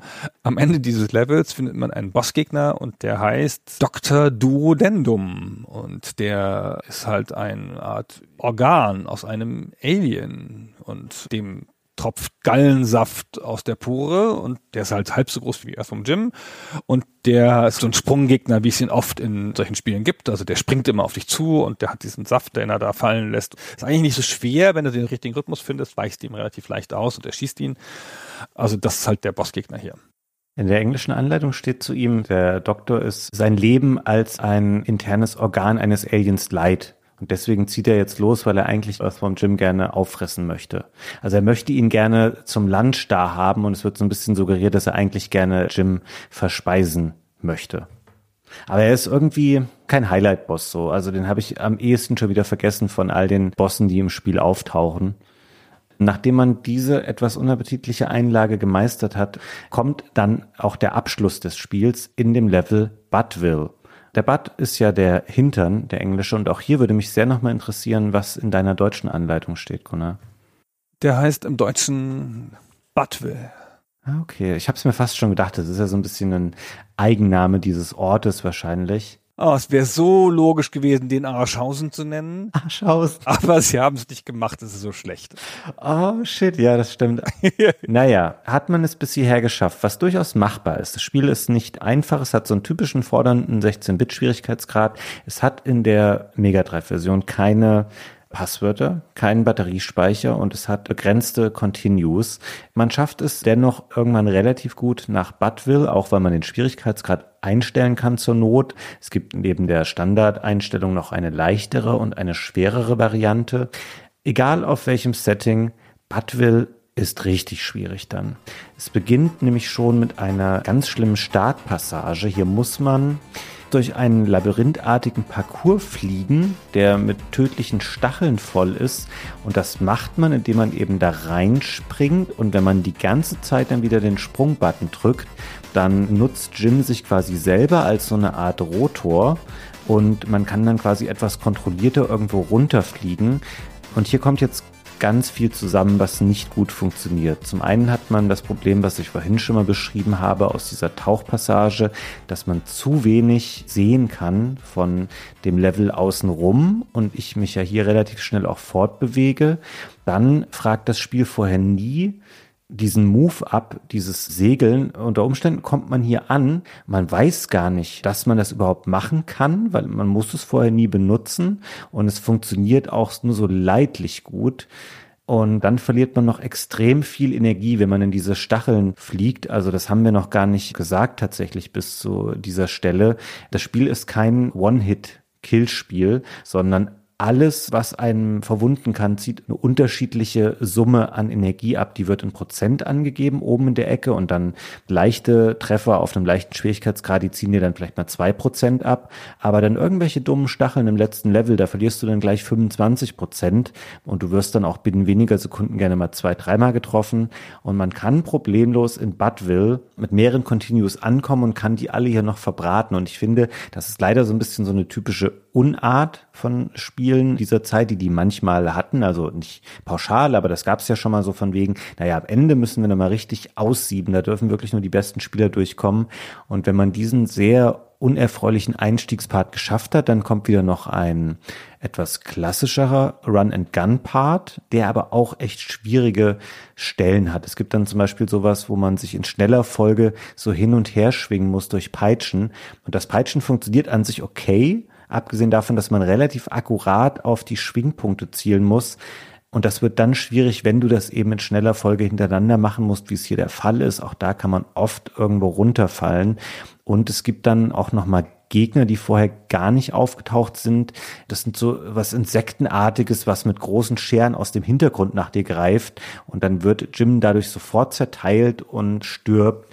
Und das passiert dann manchmal auf so Plattformen. Da darfst du halt wirklich nur eine Millisekunde stehen bleiben, musst sofort dich dann weiter bewegen, weil du sonst hier stirbst. Und wenn du das schaffst, all diese schlimmen Stellen zu meistern, dann kommt noch so ein zweistufiger Kampf gegen Queen Slug for a Butt. Und hier ist es komischerweise so, dass der finale Kampf relativ einfach ist. Sie sieht super cool aus, also in ihrer ganzen Mischung aus Alien und missgestaltetem Rieseninsekt. Und man fährt auf so einer Plattform im Kreis um sie herum und wenn man sie die ganze Zeit einfach unter Dauerfeuer hält, unterbindet man ganz gut ihre eigenen Attacken und das war erfreulich einfach, sie dann tatsächlich zu besiegen. so ein fieser Level, in dem so viel zusammenkommt, das ist ganz schön gemein. Aber du hast schon recht, das ist ein bisschen typisch für die Zeit. Die wollten halt nochmal zeigen, dass man hier jetzt nur als Experte durchkommt. Es erfordert auch mehr Präzision als anderswo. Also dieses Peitschenschwingen und das Springen und so, das ist anderswo nicht so über so große Distanzen nötig wie hier, ja, wo man diesen Punkt, wo man diese Peitsche ansetzen muss, auch wirklich ganz genau treffen muss. Das ist schon ein bisschen gemein. Aber gut, kann man ja schon mal machen. Man hat ja schon ein paar sehr unterschiedliche Levels hier spielen dürfen. Mir ist übrigens aufgefallen, das Spiel hat ja diesen Helikopter-Move, hat dir den richtig nochmal beigebracht an irgendeiner Stelle? Nee, deswegen sagte ich das, dass du halt unter Umständen hier ankommst und du weißt gar nicht, dass du das überhaupt kannst. Das Spiel bringt dir nämlich interessanterweise die ganzen Sachen nicht bei. Auch im Handbuch sind die Bewegungen nicht erwähnt. Im Handbuch ist alles erklärt, der Bildschirm und dass du begrenzte Munition hast für deine Plasmashots, die du wieder aufladen musst und dass du Energie hast und wie viel Continues du noch hast und all diese Sachen so. Und dann gibt's halt endlose Abschnitte über die ganzen Gegner, die alle vorgestellt werden und die Levels werden alle vorgestellt und die Items werden alle vorgestellt und so. Aber es wird auf keiner Seite werden die Moves erklärt, die du machen kannst. Im englischen Mega Drive Handbuch schon. Da ist das drinne, aber sehr knapp. Da stehen nur so Textbeschreibungen. Aber da steht zum Beispiel auch drinne, dass du mit der B-Taste eben diese Head Whip, also die Kopfpeitsche machst und auch den Hamster Bite. Und da steht nur in Klammern dahinter, you will find out. Ah. Und ähm, den Bungee Shove, also diesen Schubsmove in dem Bungee Level. Das steht da schon drin und da steht auch, dass der C-Button, da steht hier tatsächlich Rotating Helicopter Blade, wird dann daraus. Ah. Die Anleitung nimmt sich für viele krude Dinge viel Platz und Zeit, aber so wichtige Sachen wie mal die ganzen Aktionen mal gescheit erklären und das auch zu bebildern vielleicht, das macht es tatsächlich nicht. Ah nee, stimmt, das habe ich komplett übersehen. Es gibt tatsächlich eine Seite im Handbuch, wo die Buttons erklärt werden, da hast du recht. Neben Button B steht die Kopfpeitsche, der Hamsterbiss, der Bungee-Schubser und die Schilde im Raketenflug. So, du hast keine Ahnung, was das alles ist, ja. aber du kannst es hier nachgucken. Aber generell nochmal, es ist kein Spiel, dem ich das übel nehmen würde, dass es dir wenig erklärt, weil du hast da eben nur die drei Tasten. Nee, es geht ja schon. Und in der Regel verstehst du ja direkt, was du auch in der Aufgabe machen sollst. Also ich finde, du hast vorhin mal gesagt, du wusstest bei Andy Asteroids nicht, dass man da beschleunigen muss oder kann. Klar, das kann dir beim ersten Mal echt passieren, weil du denkst halt so, naja, ich flieg ja in die Tiefe und dass du da eben so einen Boost hast, den du permanent eigentlich benutzen musst, das hätte man dir vielleicht schon sagen können. Aber das passt hier schon. Das Spiel ist ja auch wirklich einfach zu lesen. Also es hat diese detaillierten, großen, klaren Figuren und ist generell halt einfach auch ein richtig schönes Spiel. Es ist total gut gealtert in seiner 16-Bit-Pixel Schönheit, die es besitzt. Und hier natürlich auch ein Spiel, was klar in der Linie von David Perry, seinem Macher, steht. Also das trifft ja auch auf die anderen Werke zu, die er damals im Vorfeld gemacht hat. Ich finde, das macht es einfach, da wirklich reinzukommen, weil du siehst immer sofort, okay, was passiert, wenn ich hier auf den Button drücke, dann ist das für dich total klar und detailliert nachvollziehbar in den Animationen, die Jim einfach macht. Ja, das Spiel ist generell ganz gut zu lesen, das stimmt. Und du hast schon recht, durch die großen Sprites und es ist schon komplex gestaltet. Die Grafiken, da gibt es was zu gucken, weil es auch viele Details gibt auf dem Bildschirm. Aber es bewegt sich halt nicht so wahnsinnig viel und nicht alles und so. Man kann dem schon ganz gut folgen. Also ich wollte mich ja gar nicht beschweren, aber ich habe es ja geschafft, bei Endless Streets einfach nicht zu checken, dass ich einen Gegner habe. ja, klar. Er ist mir am Anfang halt weggeflogen, weil ich halt nicht Booster gedrückt habe. Dann bin ich dem ja nie wieder begegnet. Und da habe ich mich immer nur gewundert, was da an der Seite für eine Leiste läuft und warum da so eine andere Figur ist. Das wird mir ja nicht gesagt. Hey, Gunnar, du bist in einem Rennen, sondern du wirst dann einfach da reingeworfen und fliegst. Und ich dachte, das wäre so eine Geschicklichkeitsprüfung wie in Gyros, ne? Also wie in diesem uralten Arcade-Spiel Gyros, wo du so um so einen Mittelpunkt fliegt. Ich dachte, sowas wäre das, halt so ein Schießspiel eher und so. Und habe dann gar nicht darauf geachtet, dass es ein Rennen ist. Wir müssen ganz kurz noch das Ende des Spiels jetzt auch erwähnen, weil es kommt nach Arschhausen leider kein weiterer Level mehr. Aber bevor es uns am Ende hinten runterfällt, kannst du jetzt noch erzählen, was es denn mit der Kuh auf sich hat, weil die hat jetzt hier nochmal einen Auftritt. Ja, man trifft jetzt auch ein bisschen überraschend Prinzessin, wie heißt sie noch? Das Ziel quasi, die Love Interest, die Damsel in Distress, die man hier finden soll, ja, die Prinzessin, die im anderen Schloss ist. Und das ist halt ganz nett, weil das macht halt eine super sexy Figur jetzt, diese Prinzessin aber es verkauft sie halt als die Zwillingsschwester dieser ekligen Madenkönigin, die du eben hattest. Ja, sie hat halt die ganzen guten Erbanlagen bekommen, steht im Handbuch. Und das ist nicht so, weißt du, wie bei The Princess in Another Castle, dass sie halt einfach die ganze Zeit erwähnt wird, dass man ihr nachjagt, sondern es hat mich ein bisschen überrascht an der Stelle, dass man diese einfach trifft. Und dann trifft man sie aber und dann gibt es so eine lustige Comic-Animation, wie dem das Herz im Anzug schlägt und wie er dann sich so spontan in sie verliebt, wie in so einem Cartoon der 60er sieht das aus und dann will man auf sie zu und sie küssen und dann schlägt die Kuh ein. Und die Kuh ist also über die ganzen Level bis hierher geflogen und schlägt dann ein und dann ist sie halt tot. Und dann war's das halt. Danke, deine Belohnung für all diese Level ist leider unter einer Kuh zu Tode gekommen. Das tut mir sehr leid. Die du selber dahin katapultiert hast zu Beginn des Spiels. Genau, ich wusste ja nicht, was ich da hatte. Ja, dann fällt ihm die Kinnlade runter, also wirklich buchstäblich, knallt die dann da auf den Boden und ihr fliegt dann noch ihr Krönchen weg. Und das ist dann noch so ein bisschen der Trostpreis. Es laufen dann die Credits, also man sieht nochmal, wer hat das Spiel gemacht. Dann bricht die Kuh gemeinsam mit der Prinzessin ab. Die liegen so ein bisschen auf so einer Art Felssockel, so wie man sich vorstellt, wie damals Frodo und Sam am Schicksalsberg standen. Nee, heißt der Schicksalsberg? Du weißt, was ich meine. Ja. Dann fallen die beiden in die Lava und dann kommt Jim nochmal kurz zurückgeschlichen ins Bild, schnappt sich dieses kleine Krönchen und macht sich damit dann aus dem Staub, damit er zumindest da noch mit irgendeinem Gewinn rausgegangen ist. Aber auch hier natürlich wirklich nochmal ein albernes Quatschende, was nochmal den ganzen super schrägen Humor dieses Spiels unterstreichen soll und auf den Punkt bringt. Das ist toll. Also das ist echt ein bisschen lustig an der Stelle und auch ein bisschen eine coole Wendung.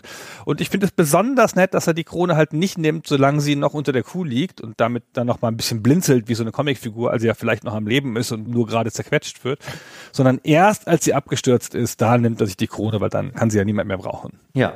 ja. Das ist alles sehr nett. Das finde ich auch. Und dann ist das Spiel vorbei. Es ist so ein typisches Spiel seiner Zeit. Wenn man es einmal kann, dann kommst du dann relativ wenigen Stunden durch. Liegt aber natürlich auch daran, ich sagte es vorhin schon mal, dass die Ursprungsversion keine Speicherfunktion oder sowas in der Art hat. Ich weiß gar nicht, wie lange ich gebraucht habe. Vielleicht so drei, Stunden zum ersten Durchspielen und das wird dann sukzessive so ein bisschen weniger. Es hat jetzt nicht so einen hohen Wiederspielwert meiner Meinung nach. Also du spielst es, weil die Level an sich Freude machen und weil du das Spiel an sich gelungen findest und weil das auch hübsch gemacht ist. Da werden wir auf einzelne Facetten auch nochmal eingehen, was Grafik und Sound angeht. Aber du hast jetzt nicht sowas wie in jedem Level sind noch drei Puzzleteile versteckt oder du kannst hier auf einer Art Oberweltkarte noch dies und das freischalten. Das hat das Spiel alles nicht. Das hat diese relativ zusammenhangslose Verkettung von je nach Zählweise zehn bis zwölf Abschnitten, die wir jetzt beschrieben haben. Aber dann ist es das auch im Wesentlichen. Also mehr ist da nicht drin, was man da noch rausziehen kann an Spielzeit oder Content.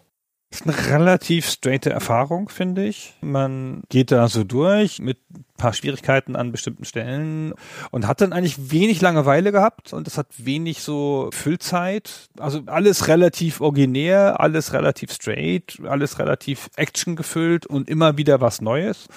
Es hat dir keine Geschichte erzählt, aber es hat dir ganz schön viel vorgesetzt von seiner Welt. Ja, viele Bossgegner, viele Figuren, in jedem Level neue Gegner und so. Also man hat so ein Blick in so eine sehr weirde, strange Welt geworfen und ist dann damit aber auch fertig. Ist dann schon auch angenehm, dass es dann vorbei ist. Ja, also ein Blick reingeworfen trifft es ganz gut, finde ich, weil du fragst dich schon häufig so, naja, was ist denn jetzt mit diesem Professor? Wieso hat er denn Affen als Kopf? Oder was hat es mit Evil the Cat auf sich? Oder wie verhält sich das mit den beiden Schwestern, von denen die eine ein hässliches Monster ist und die andere wunderschön? Das Spiel setzt dir ganz viel so vor und zeigt diese Charaktere alle so kurz in Schlaglichtern. Ich würde da normalerweise sagen, das ist verschenkt, da so diese Figuren alle zu erschaffen. Also es gibt ja auch keine Dialoge, es gibt keine Story-Einblendung, es gibt gar nichts zwischendrin. Die Motivationen der Figuren werden nicht weiter erläutert, außer über diese initiale Situation hinaus, dass eben die Queen diesen Anzug zurückhaben will. Es wäre verschenkt, wenn man nicht anderweitig versucht hätte, das auch noch aufzubauen und wenn es keinen Grund hätte, warum all diese Figuren erschaffen wurden. Und vielleicht ist das eine ganz gute Überleitung, dass wir beide nochmal darauf schauen, Gunnar, wer hat denn dieses Spiel eigentlich gemacht? Also wir haben jetzt schon mehrfach den David Perry erwähnt, aber auch für wen wurde das gemacht? Also in wessen Auftrag und was hat es eigentlich mit der Erschaffung dieses Charakters auf sich? Genau, es ist eine ungewöhnliche Entstehungsgeschichte, weil es ziemlich, ich will nicht sagen am Reißbrett entstanden ist, aber es ist halt mit dem Willen entstanden als Auftragsarbeit, dass hier ein Spiel entstehen soll, das einen Charakter einführt. Und das halt einfach der erste Punkt ist, der erste Aufschlag dieses Charakters, zu dem dann auch noch ein Bündel anderer Charaktere gehört und damit ein bisschen mitgedacht eine Welt im Hintergrund. Und das war aber das Ziel. Man hat sich nicht gesagt, man will einen Run and Gun machen oder das beste Actionspiel oder das beste Jump'n'Run seiner Zeit oder was weiß ich so. Man wollte einen memorablen Charakter entwickeln, den man auch, und das war von Anfang an mitgedacht, als Spielzeug verkaufen kann oder in anderen Medien einsetzen kann. Das war von Anfang an die Idee. Und so entstehen nicht so viele Spiele. Vor allen Dingen nicht zu der Zeit, wo ja die Sphären von Gaming und von, sagen wir mal, Hollywood im weitesten Sinne oder den Zeichentrickfilmemachern und so, wo das ja relativ getrennt war. Ja, das klingt so ein bisschen unsexy, wie du das jetzt erzählt hast, aber es ist ja tatsächlich wirklich so. Das hat eine Firma in Auftrag gegeben mit dem Kalkül, das richtig melken zu wollen, was hier erschaffen wird. Und diese Firma war ein Konzern namens Playmates. Playmates Toys. Ich habe darüber vor gar nicht allzu langer Zeit mit Christian auch drüber gesprochen in der Folge, als wir über Turtles in Time sprachen. Playmates Toys war Anfang der 90er vor allem dafür bekannt, dass sie eben die Turtles Spielzeuge hergestellt haben, also diese physischen Actionfiguren, die haben ihnen wahnsinnig viel Geld eingebracht und dann irgendwann haben sie gesehen, ah, es gibt ja jetzt auch diese Videospiele, da würden wir doch auch gerne einen Teil des Kuchens selber noch abhaben, weil sie natürlich auch wussten, okay, zu Turtles gibt es auch Spiele und die sind beliebt und die sind kommerziell sehr erfolgreich, die macht aber Konami, da haben wir ja gar nichts von. Und deswegen haben sie eine eigene Division gegründet namens Playmates Interactive Entertainment, also ein Publisher, der keine eigenen Spiele entwickeln sollte. Die wurden dann zugekauft oder über Distributionsabkommen reingeholt. Und Earthworm Jim war tatsächlich das erste Spiel, das dieser Publisher dann gemacht hat. Und es resultierte daraus, dass eine junge Entwicklerfirma namens Shiny einen Partner suchte, um die ersten Spiele zu finanzieren. Und Shiny Entertainment war ein Entwickler, der gegründet wurde von dem uns jetzt schon mehrfach erwähnten David Perry, der sich vorher seine Sporen verdient hatte bei Virgin, wo der an einigen sehr erfolgreichen Spielen mitgearbeitet hat, zum Beispiel Cool Sport oder der Mega Drive-Version von Aladdin. Alles sehr schön gemachte, sehr kompetente 2D Jump'n'Run Schrägstrich Action-Spiele. Und Perry wollte jetzt mit seinem eigenen Studio durchstarten und so kam diese Partnerschaft zwischen Playmates und Shiny zustande.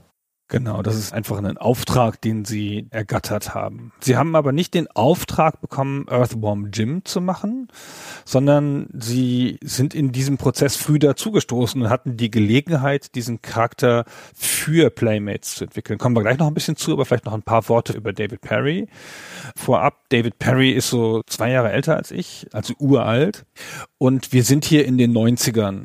Der hat schon als 15-Jähriger in den 80ern hat er schon Spiele programmiert. Das ist einer der ikonischen ersten Programmierer für den ZX81 von Sinclair, über den wir ja mal eine ganze Folge gemacht haben im Bereich Stay Forever Technik.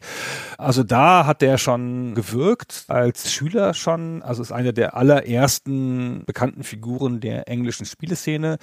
Der ist kein Engländer, der ist aus Nordirland. Hört man auch sehr deutlich oder in den frühen Interviews hört man sehr deutlich. wo der herkommt.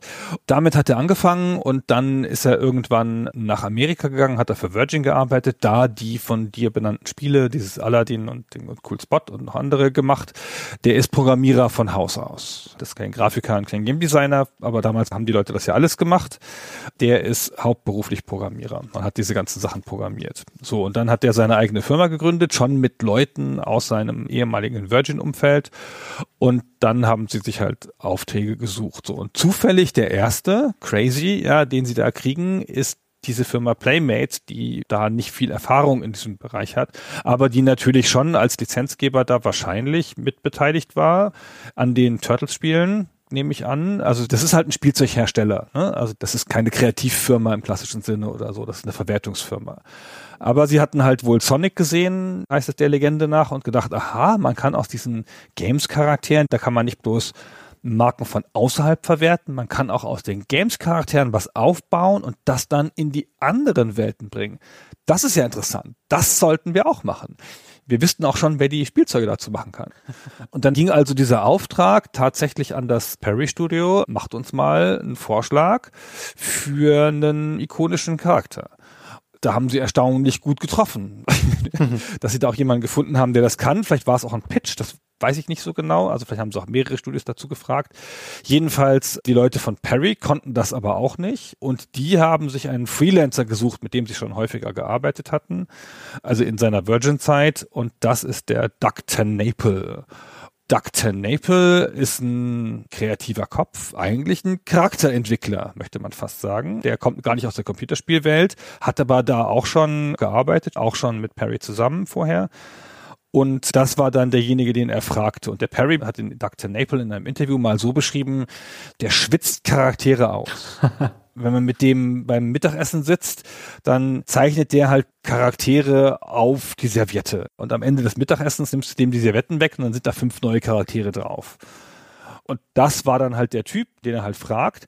Und dann entwickelt der tatsächlich im ersten Treffen spontan Earthworm Jim in so einer rohen Zeichnung.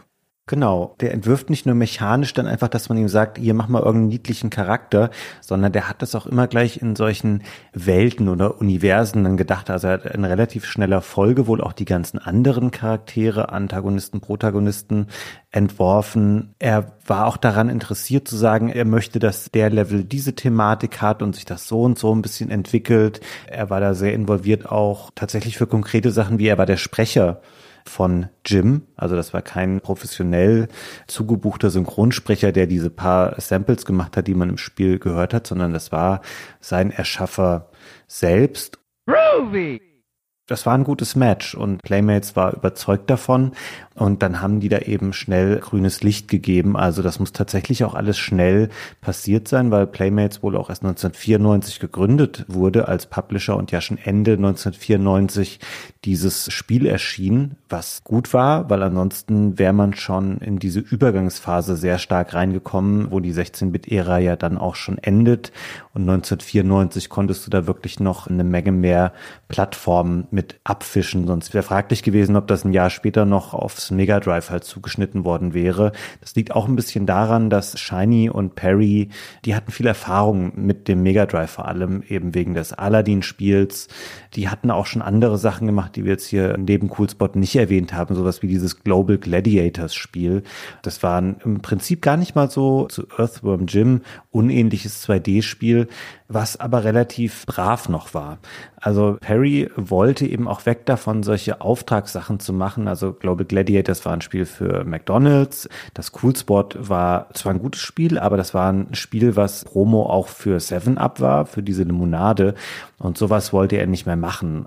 Und dann kam ihm das natürlich zu Pass, dass sie diesen Douglas Tenaple gefunden haben als Partner, der dann sowas gemacht hat mit einem sehr viel zeitgemäßerem Humor, was nicht mehr so auf Kinder zugeschnitten war, sondern so wirklich dieses typische mit 90er etwas übertriebene, weil das einfach eine ganz neue Stimmung von Spiel erschaffen hat. Es war nicht mehr dieses reine Kinderprodukt, sondern es war auf eine etwas ältere Zielgruppe zugeschnitten. Es hatte diesen etwas rotzigen und teilweise auch, ja, auch hässlichen Stil, durch den sich viele Cartoons damals auch auszeichneten. Das haben die hier wirklich sehr, sehr treffend in ein Spiel umgesetzt, was auch viele der Stärken wieder hatte, die die vorherigen Spiele von Perry hatten. Also, dass das Spiel schön aussieht und es bewegt sich eben auch sehr schön. Also, es ist so ein typisches Spiel, was man damals immer auch mal still hat stehen lassen, nur um sich daran zu erfreuen, was für lustige Pausenanimationen es gibt. Also, weiß gar nicht, ob das das richtige deutsche Wort ist für diese Idle Animations heißen die im Englischen, glaube ich. Also, dass Jim dann einfach anfängt, mit sich selber Seil zu springen und solche Sachen. Also, das konnten die einfach unheimlich gut, so wie animierte Comics wirkende Spiele umzusetzen. Genau, das ist halt ihre besondere Stärke und das war schon vorher ein bisschen das Markenzeichen der Spiele, an denen da Perry beteiligt war und vor allen Dingen auch Michael Francis Dietz, der Animation Director, der halt vorher die Animationen gemacht hat bei Aladdin und bei Coolspot.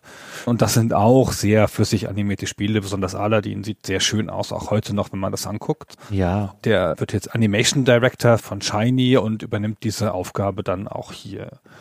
Und das macht es, glaube ich, aus. Die haben den Perry, der das Spiel dann auch wirklich selber programmiert. Ja, die haben den Ten April, der nicht nur die Charaktere macht und das Konzept, sondern auch die ganze Zeit dabei bleibt und mit denen aktiv am Spiel arbeitet. Und sie haben diesen Michael Francis Dietz, also gerade Dietz und Ten April arbeiten dann relativ viel zusammen. Da gibt es noch einen anderen Animator, den Schofield. Und die machen dann eine Art von Animation, die es so in der Spielebranche fast nicht gibt. Wir haben ja schon in verschiedensten Ausgaben von Stay Forever mal drüber gesprochen, wie so Animationen in Spielen entstehen. Man kann die so handzeichnen, also Pixel für Pixel. Dann gab es ja so Prince of Persia berühmtermaßen dieses Rotoscoping-Verfahren wo man dann halt einfach Sachen abgefilmt hat und die dann digitalisiert hat und so. Und was die hier gemacht haben, die haben Animationen gezeichnet wie Disney auf Papier. Und dann haben sie diese Animationen, die halt genau waren wie so typische Zeichentrickcharaktere, die haben sie dann digitalisiert. Ja, die haben sie dann in einem extra Prozess, haben sie Software für geschrieben.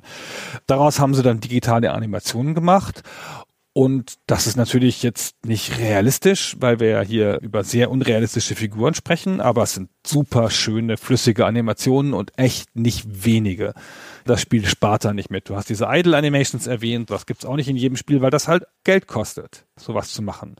So eine relativ aufwendige Animation, ja, sitzt jemand ein, zwei, drei Tage dran. Und wenn dann das nur als Idle Animation im Spiel vorkommt, von den meisten Spielern gar nicht bemerkt wird, macht man das ja oft nicht. Und die haben es aber gemacht, weil es ihr Markenzeichen ist. Und das Spiel hat so einen glücklichen Zeitpunkt getroffen, ja, weil das ist der Höhepunkt der 16-Bit-Ära und dann diese sehr flüssigen Animationen und dann dieser Wille dieses Teams, einen vermarktbaren Charakter zu schaffen. Das Spiel funktioniert halt einfach auf der Ebene halt, weil es ja dafür gemacht ist. Die Charaktere sind auch heute noch besonders. Die sind auch heute noch cool. Die stechen auch heute noch raus. Und das sieht auch heute noch alles sehr gut aus. Es ist schade, dass nicht mehrere Versionen unserer Realität existieren, weil mich hätte auch interessiert, wie es mit Earthworm Jim weitergegangen wäre, wenn die Marke dann nicht so schnell ruiniert worden wäre. Klar, wäre vielleicht nicht die neue Mickey Mouse geworden, aber das wäre heute unter Umständen halt noch viel bekannter. Denn im Grunde macht Playmates im ersten Schritt dann auch viel richtig. Also sie haben dann wirklich gutes, sehr kompetent, sehr abwechslungsreich gemachtes Spiel am Start Und um jetzt wieder den Bogen zu machen zu dem Kalkül, was wir vorhin ansprachen, sie veröffentlichen auch ihre Actionfiguren. Es gibt passend zum Release eine erste Figurenreihe aus, ich glaube, einem Dutzend Figuren, von denen allerdings fünf sind verschiedene Jim-Varianten und der Rest sind ein paar Nebencharaktere, die auftauchen. Die Figuren stecken in solchen Blisterverpackungen und haben dann auch Waffen oder kleine andere Gadgets dabei. Und vor allem gibt es auch eine TV-Serie zum Spiel. Die startet 1995 und hier auch Perry und Tenable als Executive Producer involviert. Und jetzt würde man schnell denken, naja, was wird es schon für eine Qualität haben, wenn das auf so einem neuen Action-Videospiel basiert?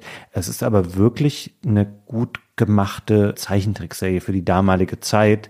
Auch hier sehr überdreht, wenn man das heute mal anschaut, dann passt es auch gut in diese Zeit. Es ist so ein bisschen wie ich weiß nicht, ich habe sowas wie Cow and Chicken damals geschaut, also auch so völlig drüber und sehr laut und ein bisschen verschroben und das fängt die Serie auf jeden Fall auch gut auf und hier werden die Charaktere dann auch alle mit Leben gefüllt, die eben im Spiel nur solche Randfiguren sind, die einmal auftauchen in einem kurzen Bossfight, die gibt es ja auch wieder alle und hier sprechen die jetzt auch und die werden bekannter, ihre Motivationen werden nachvollziehbarer. Der kleine Hund Pete der in dem Level auftaucht, den wir vorhin beschrieben haben, der ist hier so ein bisschen ein Sidekick von Jim und spielt da auch eine deutlich größere Rolle.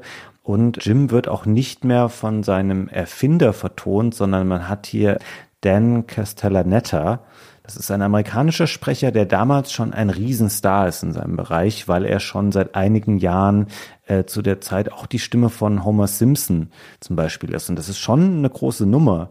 Es ist lustig, wenn man es heute in der englischen Version schaut und man weiß das nicht. Du merkst es nicht gleich. Am ehesten hast du noch Parallelen zu anderen Simpsons-Figuren, die du dann hörst, weil Castellaneta ja auch andere Rollen bis heute spricht in der Serie.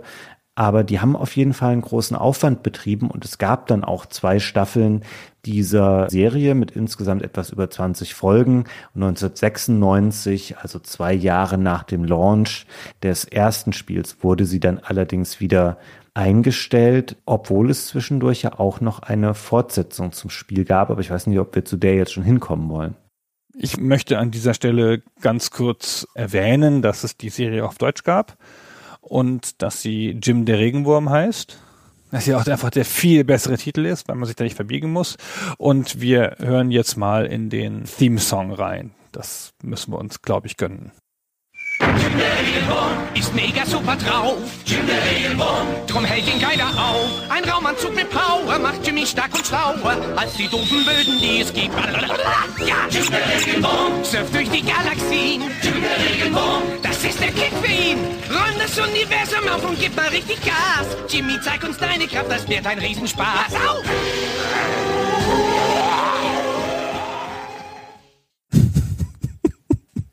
Das ist ganz toll. Ach, das macht mir viel Freude. Ich habe komischerweise die Serie verpasst. Also die lief ja dann Mitte der 90er, da war ich vielleicht auch schon zu alt dafür. Aber ist mir auch nie aufgefallen vorher, dass es die gab so. Also war jetzt nicht so super erfolgreich, war aber, wie du sagst, eine kompetente Serie. Ich habe mir noch mal so die erste Folge angeguckt und das kann man gut noch gucken. Das ist nicht doof, das ist nicht peinlich, das ist nicht cringy oder so. Das ist echt gut gemacht. Sauberes Handwerk so, ja. Ja, ist echt auch kein Hammer jetzt so, aber gerade wenn man aus dem Spiel jetzt frisch rauskommt und du denkst dann so, ach ja, okay, das ist der Charakter und da merkt man eben schon, okay, die hatten ein übergeordnetes Konzept dafür und das war für die schon okay, dass da eben jemand vielleicht auch eine Woche oder einen Monat an der Gestaltung dieser bösen Katze saß, die in dem Spiel echt eine kleine Rolle einnimmt, aber wichtig ist für dieses Gesamtuniversum, das man erschaffen wollte.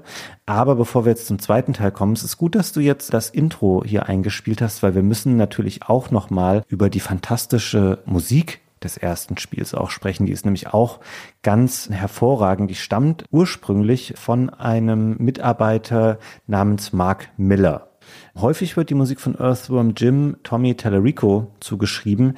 Der hat aber erst die Musik gemacht in der Special Edition für das Mega CD.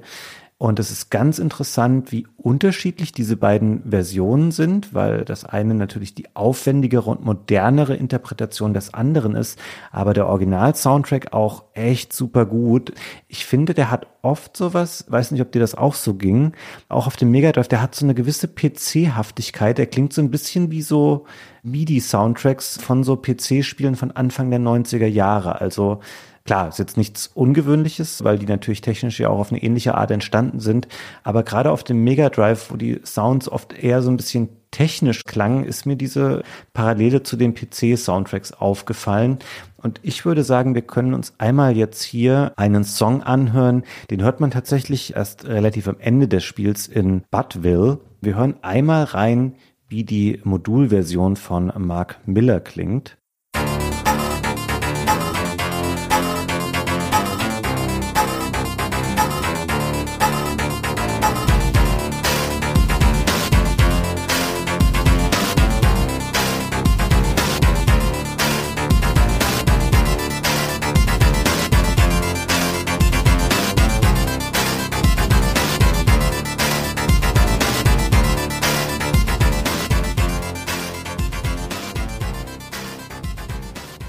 Sehr schön. Und jetzt hören wir nochmal das, was Tommy Tellerico dann in der CD-Version daraus gemacht hat. Es ist zweifellos der gleiche Song, aber doch irgendwie auch ganz anders. Hören wir einmal rein.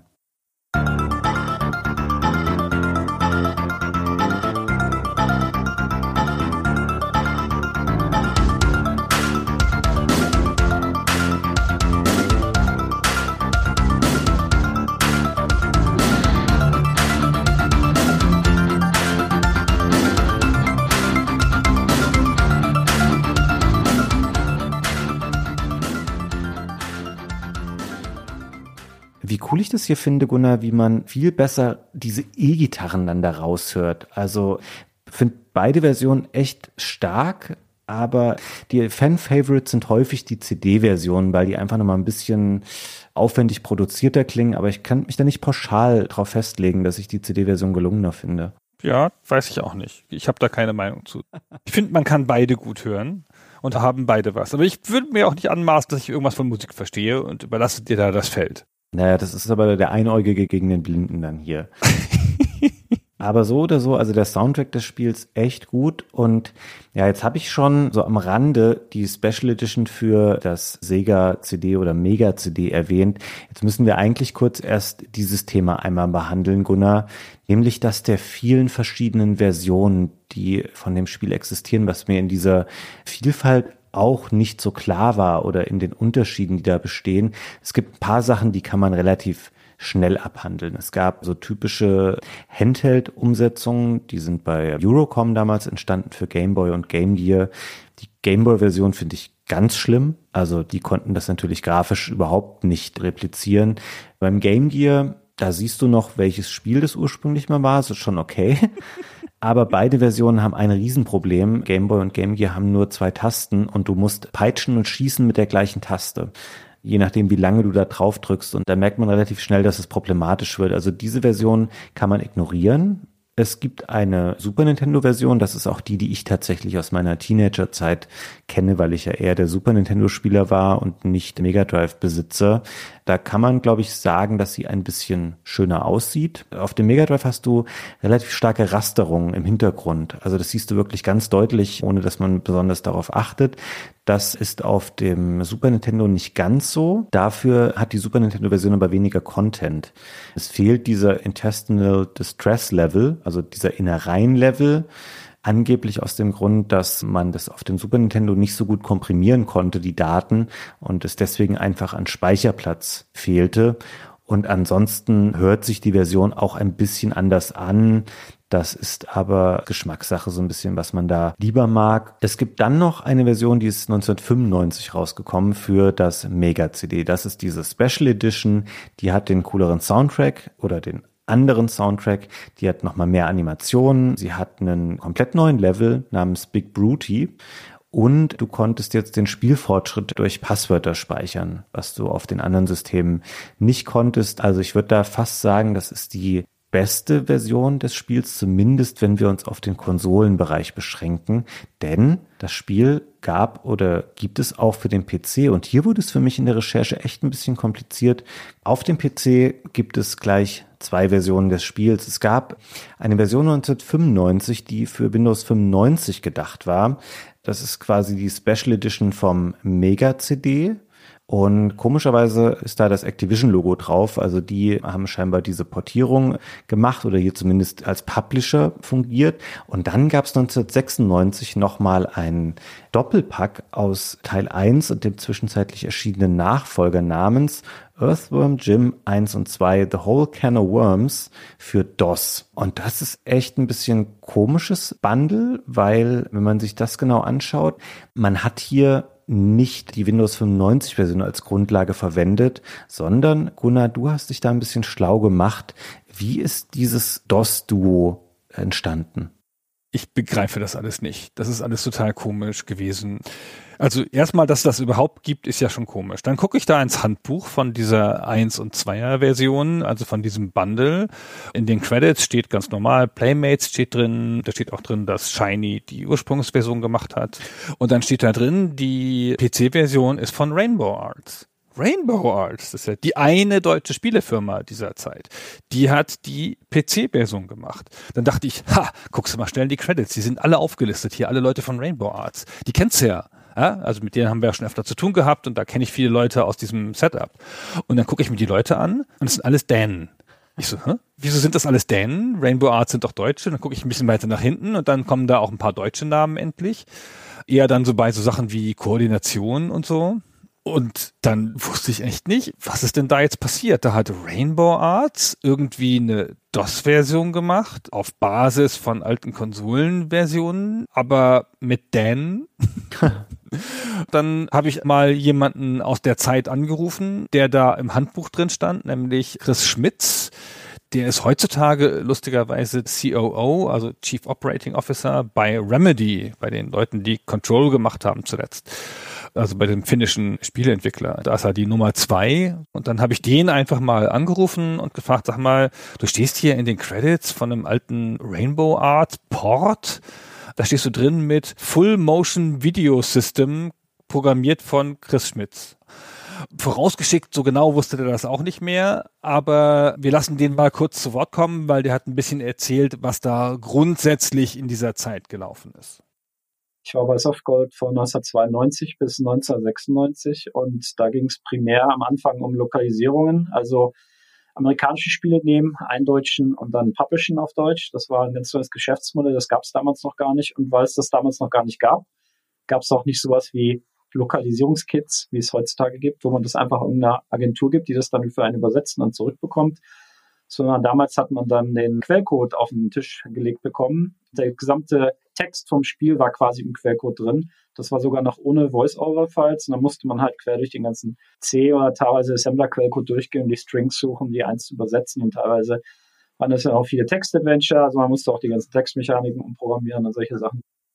So, der Chris war halt auch in der Lokalisation und die haben diese Lokalisation, wie er eben beschrieben hat, auch immer sehr hands-on gemacht, ne? also Sachen nachprogrammiert, in Sachen rumgefuhrwerkt und so, so war es auch hier. Und diese Dänen, das ist tatsächlich ein dänisches Studio, das die beauftragt haben. Brainbug hießen die, die Dänen. Und die haben diesen eigentlichen Port gemacht und die Rainbow Arts Leute in Deutschland haben dann eher so den Windows Installer gemacht und das Audiosystem nochmal angepasst, also dass es dann auch wirklich lief. Interessanterweise haben sie auch einen Windows 95 Installer geschrieben hier. Den hat André Bremer geschrieben, der dann später noch eine große Nummer geworden ist bei EA in Amerika, obwohl es ja eine DOS-Version war.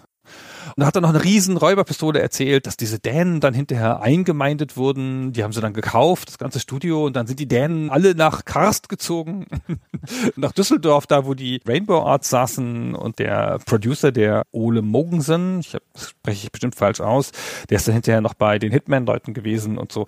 Alles eine sehr interessante Geschichte, aber ist nicht so richtig unser Thema. Was aber offenkundig wohl so war, soweit sich der Chris erinnern konnte, war, dass diese PC-Version tatsächlich wirklich einfach auf Basis der Mega Drive oder der Super Nintendo Version re-engineert worden ist. Die haben die genommen und die nachgearbeitet. Er glaubt nicht, dass sie da irgendwie eine Möglichkeit hatten, den Code zu nutzen, das zu portieren. Er meint, die haben das einfach neu gemacht. Ja, vermutlich haben sie die Super Nintendo-Version verwendet, denn es fehlt auch hier dieser Intestinal Distress Level. Es fehlt auch der Bonus-Level der späteren Mega-CD-Version. Also grundsätzlich, ohne die Arbeit des damaligen Teams schmälern zu wollen, war die Windows-Version, die etwas früher erschien, eigentlich besser. Es gibt aber heute die DOS-Version tatsächlich noch bei Plattformen wie Steam und GOG zu kaufen, einfach weil die leichter auf modernen Rechnern auch lauffähig zu machen ist. Also da kann man sich das, was Rainbow Arts damals gemacht hat, aus den ersten beiden Teilen auch heute noch anschauen für kleines Geld. Der Vollständigkeit halber sei hier erwähnt, es gab auch noch mal, je nach Plattform 2009, 2010 rum, eine Earthworm Jim HD Version, das war zuerst ein Mobile-Spiel, dann wurde das für den Nintendo DS umgestrickt als DSiWare, also als Download-Titel und dann auch für PS3 und Xbox 360. Das war dann von Gameloft mittlerweile. Also Playmates als Publisher, um das einmal kurz hier einzuschieben, existierte nur ein paar Jahre. Die haben das schon Ende der 90er dann wieder aufgegeben, das ganze Spiele veröffentlichen und dann wanderte diese Earthworm Jim Marke ein bisschen hin und her und es gab dann eben Ende der Nullerjahre diese HD-Neuauflage von Gameloft, das Originalteam gar nicht involviert. Auch die haben dieses Spiel quasi nochmal komplett neu nachgebaut in einer etwas anders aussehenden Version. Das war schon okay. Also es hatte vor allem auch 16 zu 9 und solche Sachen und sah auch okay aus, aber all diese Versionen sind heute nicht mehr erhältlich. Also weder diese Nintendo DS-Version noch die Versionen für PS3 und Xbox 360, die sind alle entfernt. Das heißt, am einfachsten, wenn man das Spiel heute nochmal erwerben und spielen will, ist es eben diese besagte DOS-Version oder auf dem Mega Drive Mini ist auch Teil 1 des Spiels enthalten, wenn man das noch irgendwo bekommen kann. Und ihr habt es jetzt ja auch schon gehört, dadurch, dass die DOS-Variante ein Doppelpack war. Es gab eine Fortsetzung zum Spiel, die kam schon ein Jahr später. Ist im Grunde genommen ein sehr, sehr ähnliches Spiel, aber auch wieder ähnlich gut. Man merkt hier allerdings voll den Umbruch in dem sich die Videospiellandschaft damals befand. So Plattformen wie Game Boy, Game Gear und auch Mega CD fielen dann hier raus. Die haben keine Portierung mehr bekommen. Super Nintendo und Mega Drive waren nach wie vor die Hauptplattformen, aber die hatten natürlich jetzt große Konkurrenz durch PlayStation, Saturn, weil das ja wirklich so ein großer Wandel war, der damals stattfand. Das heißt, diese beiden Plattformen waren nicht mehr so attraktiv. Das Spiel kam dann auch für PlayStation und Saturn raus. Da ist es natürlich eher verpufft zur damaligen Zeit, weil es sieht ähnlich aus wie die 16-Bit-Version und nutzt halt gar nicht aus, dass es irgendwie auf einer Playstation läuft, auf der du auch Ridge Racer, Wipeout und Tekken spielen kannst zu der Zeit. Und dann siehst du halt Earthworm Jim und sagst, puh, naja, dafür hätte ich mir jetzt aber keine Playstation kaufen müssen. Und das macht sicherlich die Marktsituation für dieses Spiel auch sehr viel schwieriger. Es gibt keine genauen Verkaufszahlen zu beiden Teilen nicht. Aber der erste Teil, bin ich mir sicher, wird einen kommerziellen Erfolg gewesen sein. Also sie hätten sonst auch, glaube ich, nicht da noch in diese TV-Serie reingebuttert und die Actionfiguren rausgehauen. Denke aber auch, dass es sehr stark bei Teil 2 schon wieder nachgelassen hat, weil kurz darauf wird die TV-Serie eingestellt. Die zweite Fuhre der Actionfiguren erscheint dann auch nicht mehr. Das heißt, zentrale Figuren, zum Beispiel auch die böse Königin, die existiert nicht als Actionfigur, weil sie erst später hätte erscheinen sollen. Aber da gibt Playmates diese Marke dann eher schon wieder auf und es erscheinen erst viele Jahre später nochmal neue Earthworm Jim Spiele, mit denen hat Shiny aber nichts mehr zu tun. Also zwischen diesem HD Remake, das ich vorhin erwähnt habe, gibt es nochmal zwei neue Titel.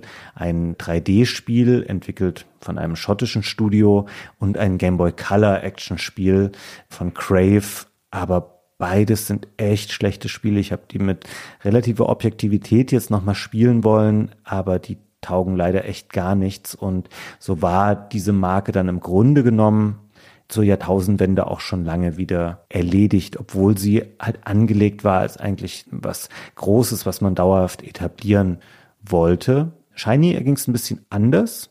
Die hatten halt nichts mehr damit zu tun, sondern haben andere große Spiele gemacht. Ich weiß gar nicht, habt ihr von den anderen Shiny-Titeln schon mal was besprochen, Gunnar? Nee, berühmtermaßen ja MDK ist ja der, den man mal besprechen müsste und Messiah und Sacrifice und der erfolgreichste Titel, den sie dann später noch gemacht haben, war Enter the Matrix. Also kommerziell erfolgreich, künstlerisch nicht so. Also es gibt diesen super Start mit diesem total erfolgreichen Spiel mit Fernsehserie und Actionfiguren und auch künstlerisch auch einfach ein Erfolg und Hammerwertungen und so alles super. Dann machen sie relativ schnell den zweiten Teil, der auch gut ist und vielleicht sogar das bessere Spiel, aber der halt in dieser ausgehenden 16-Bit-Zeit gefangen ist. Also die ganzen 2D-Jump'n'Runs, die es dann auf die Playstation und den Saturn geschafft haben, sind da alle untergegangen, weil die Leute wollten dann halt was anderes. Dann hat man halt versucht, mit der Marke dieses 3D-Spiel zu machen. Das war halt decken wir den Mantel des Schweigens drüber. Und Shiny, da hat sich dann das Dream Team auch getrennt. Die wurden 95 schon, also zwei Jahre nachdem die Firma gegründet worden ist, auf der Basis dieses ersten Erfolges auch verkauft an Interplay. Dr. Naple zum Beispiel ist dann da nicht mehr geblieben und Perry ist dann halt da geblieben und hat dann halt diese ganzen Spiele noch gemacht, von denen ich gesprochen habe. Dann haben sie da noch eine Weile bis in die 2000er hinein gearbeitet mit ein bisschen wechselndem Erfolg. Ja, so ein ganz großer Hit war nie dabei, bis auf Enter the Matrix. Und als Interplay dann in Schwierigkeiten kam, wurden sie an Infogramm verkauft, wie jede andere Firma auch. Und unter der Ägide von Infogramm kam dann halt Enter the Matrix. Und dann 2006 wurde dann die Firma reduziert und wurden Leute rausgeworfen und der Dave Perry ist dann ausgeschieden und dann hat Atari, also Infogramm, die ja dann später Atari hießen, hat dann Shiny nochmal verkauft an Foundation 9 und dann wurde es alles nicht mehr besser. So, und am Ende ist sie dann eingegangen und dann gab es eine neue Firma, die hieß Double Helix Games und da sind so ein bisschen noch die Reste beisammen, so. Aber mit der Marke wurde dann halt eine ganze Zeit lang nichts Sinnvolles mehr gemacht, nach dem Fiasko der 3D-Version. Und Shiny war auch nicht mehr da und das ist halt alles in der Zeit ein bisschen verpufft dann. Ja, das trifft es und es ist schade, ich habe lustigerweise letztens aber mal gelesen, dass eventuell dennoch eine neue Serie kommen könnte um die Figur. Es würde mich total wundern, weil ich glaube, die Bekanntheit bei Leuten, die das nicht zufällig damals schon gespielt haben, dürfte relativ gering sein. Ich sagte es vorhin schon mal, es ist eigentlich schade, weil ich bin mit relativ großer Freude jetzt zum Spiel zurückgekehrt, also die sich aber erst bei der Beschäftigung damit eingestellt hat, weil abgespeichert hatte ich das als okay, ich fand das witzig, aber dass es mich schon eher enttäuscht hätte. Aber eben aus diesem Grund, weil ich mit dem falschen Mindset damals rangegangen bin und dachte, ah, das ist ein cooles neues Jump'n'Run. Und das ist es nicht unbedingt. Also es ist kein Jump'n'Run und das, was Jump'n'Run-Parts darin sind, ist nicht sonderlich bemerkenswert, aber es ist ein für seine Zeit außergewöhnlich abwechslungsreiches, kurzweiliges, tatsächlich in seiner übertreten Art auch lustiges Spiel, das sehr schön aussieht, dass man gut mal nebenbei spielen kann. Das ist einer der seltenen Fälle, wo ich wirklich sage, dass jetzt das Spiel mir ein Vierteljahrhundert oder noch länger später besser gefällt oder ich mit einer positiveren Meinung darüber rausgehe, als vor der Aufnahme oder vor der Beschäftigung mit dem Spiel für unseren Podcast. Ja, ich bin auch ein bisschen mit Angst reingegangen und dachte, das geht bestimmt nicht mehr, aber man merkt halt, ey, die Spiele aus der Zeit, die sind halt alle noch in echt gutem Zustand. Man kann das echt noch gut spielen und ich dachte, das macht mir keinen Spaß mehr, aber es ist echt ein cooles Spiel. Das stimmt. Ich glaube, Gunnar, ich habe auch nichts mehr auf meinem schlauen Zettel jetzt stehen. Haben wir noch was vergessen rund um den Regenwurm Jim?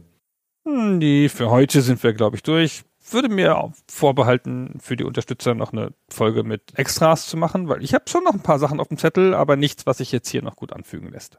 Ja, es gibt so viele Kleinigkeiten, gerade auch aus diesen Bestrebungen heraus, die Marke damals größer zu machen. Das haben wir im Wesentlichen jetzt hier dargestellt, aber ja, so ein paar Kleinigkeiten kann man da sicherlich dem Wurm noch abbringen.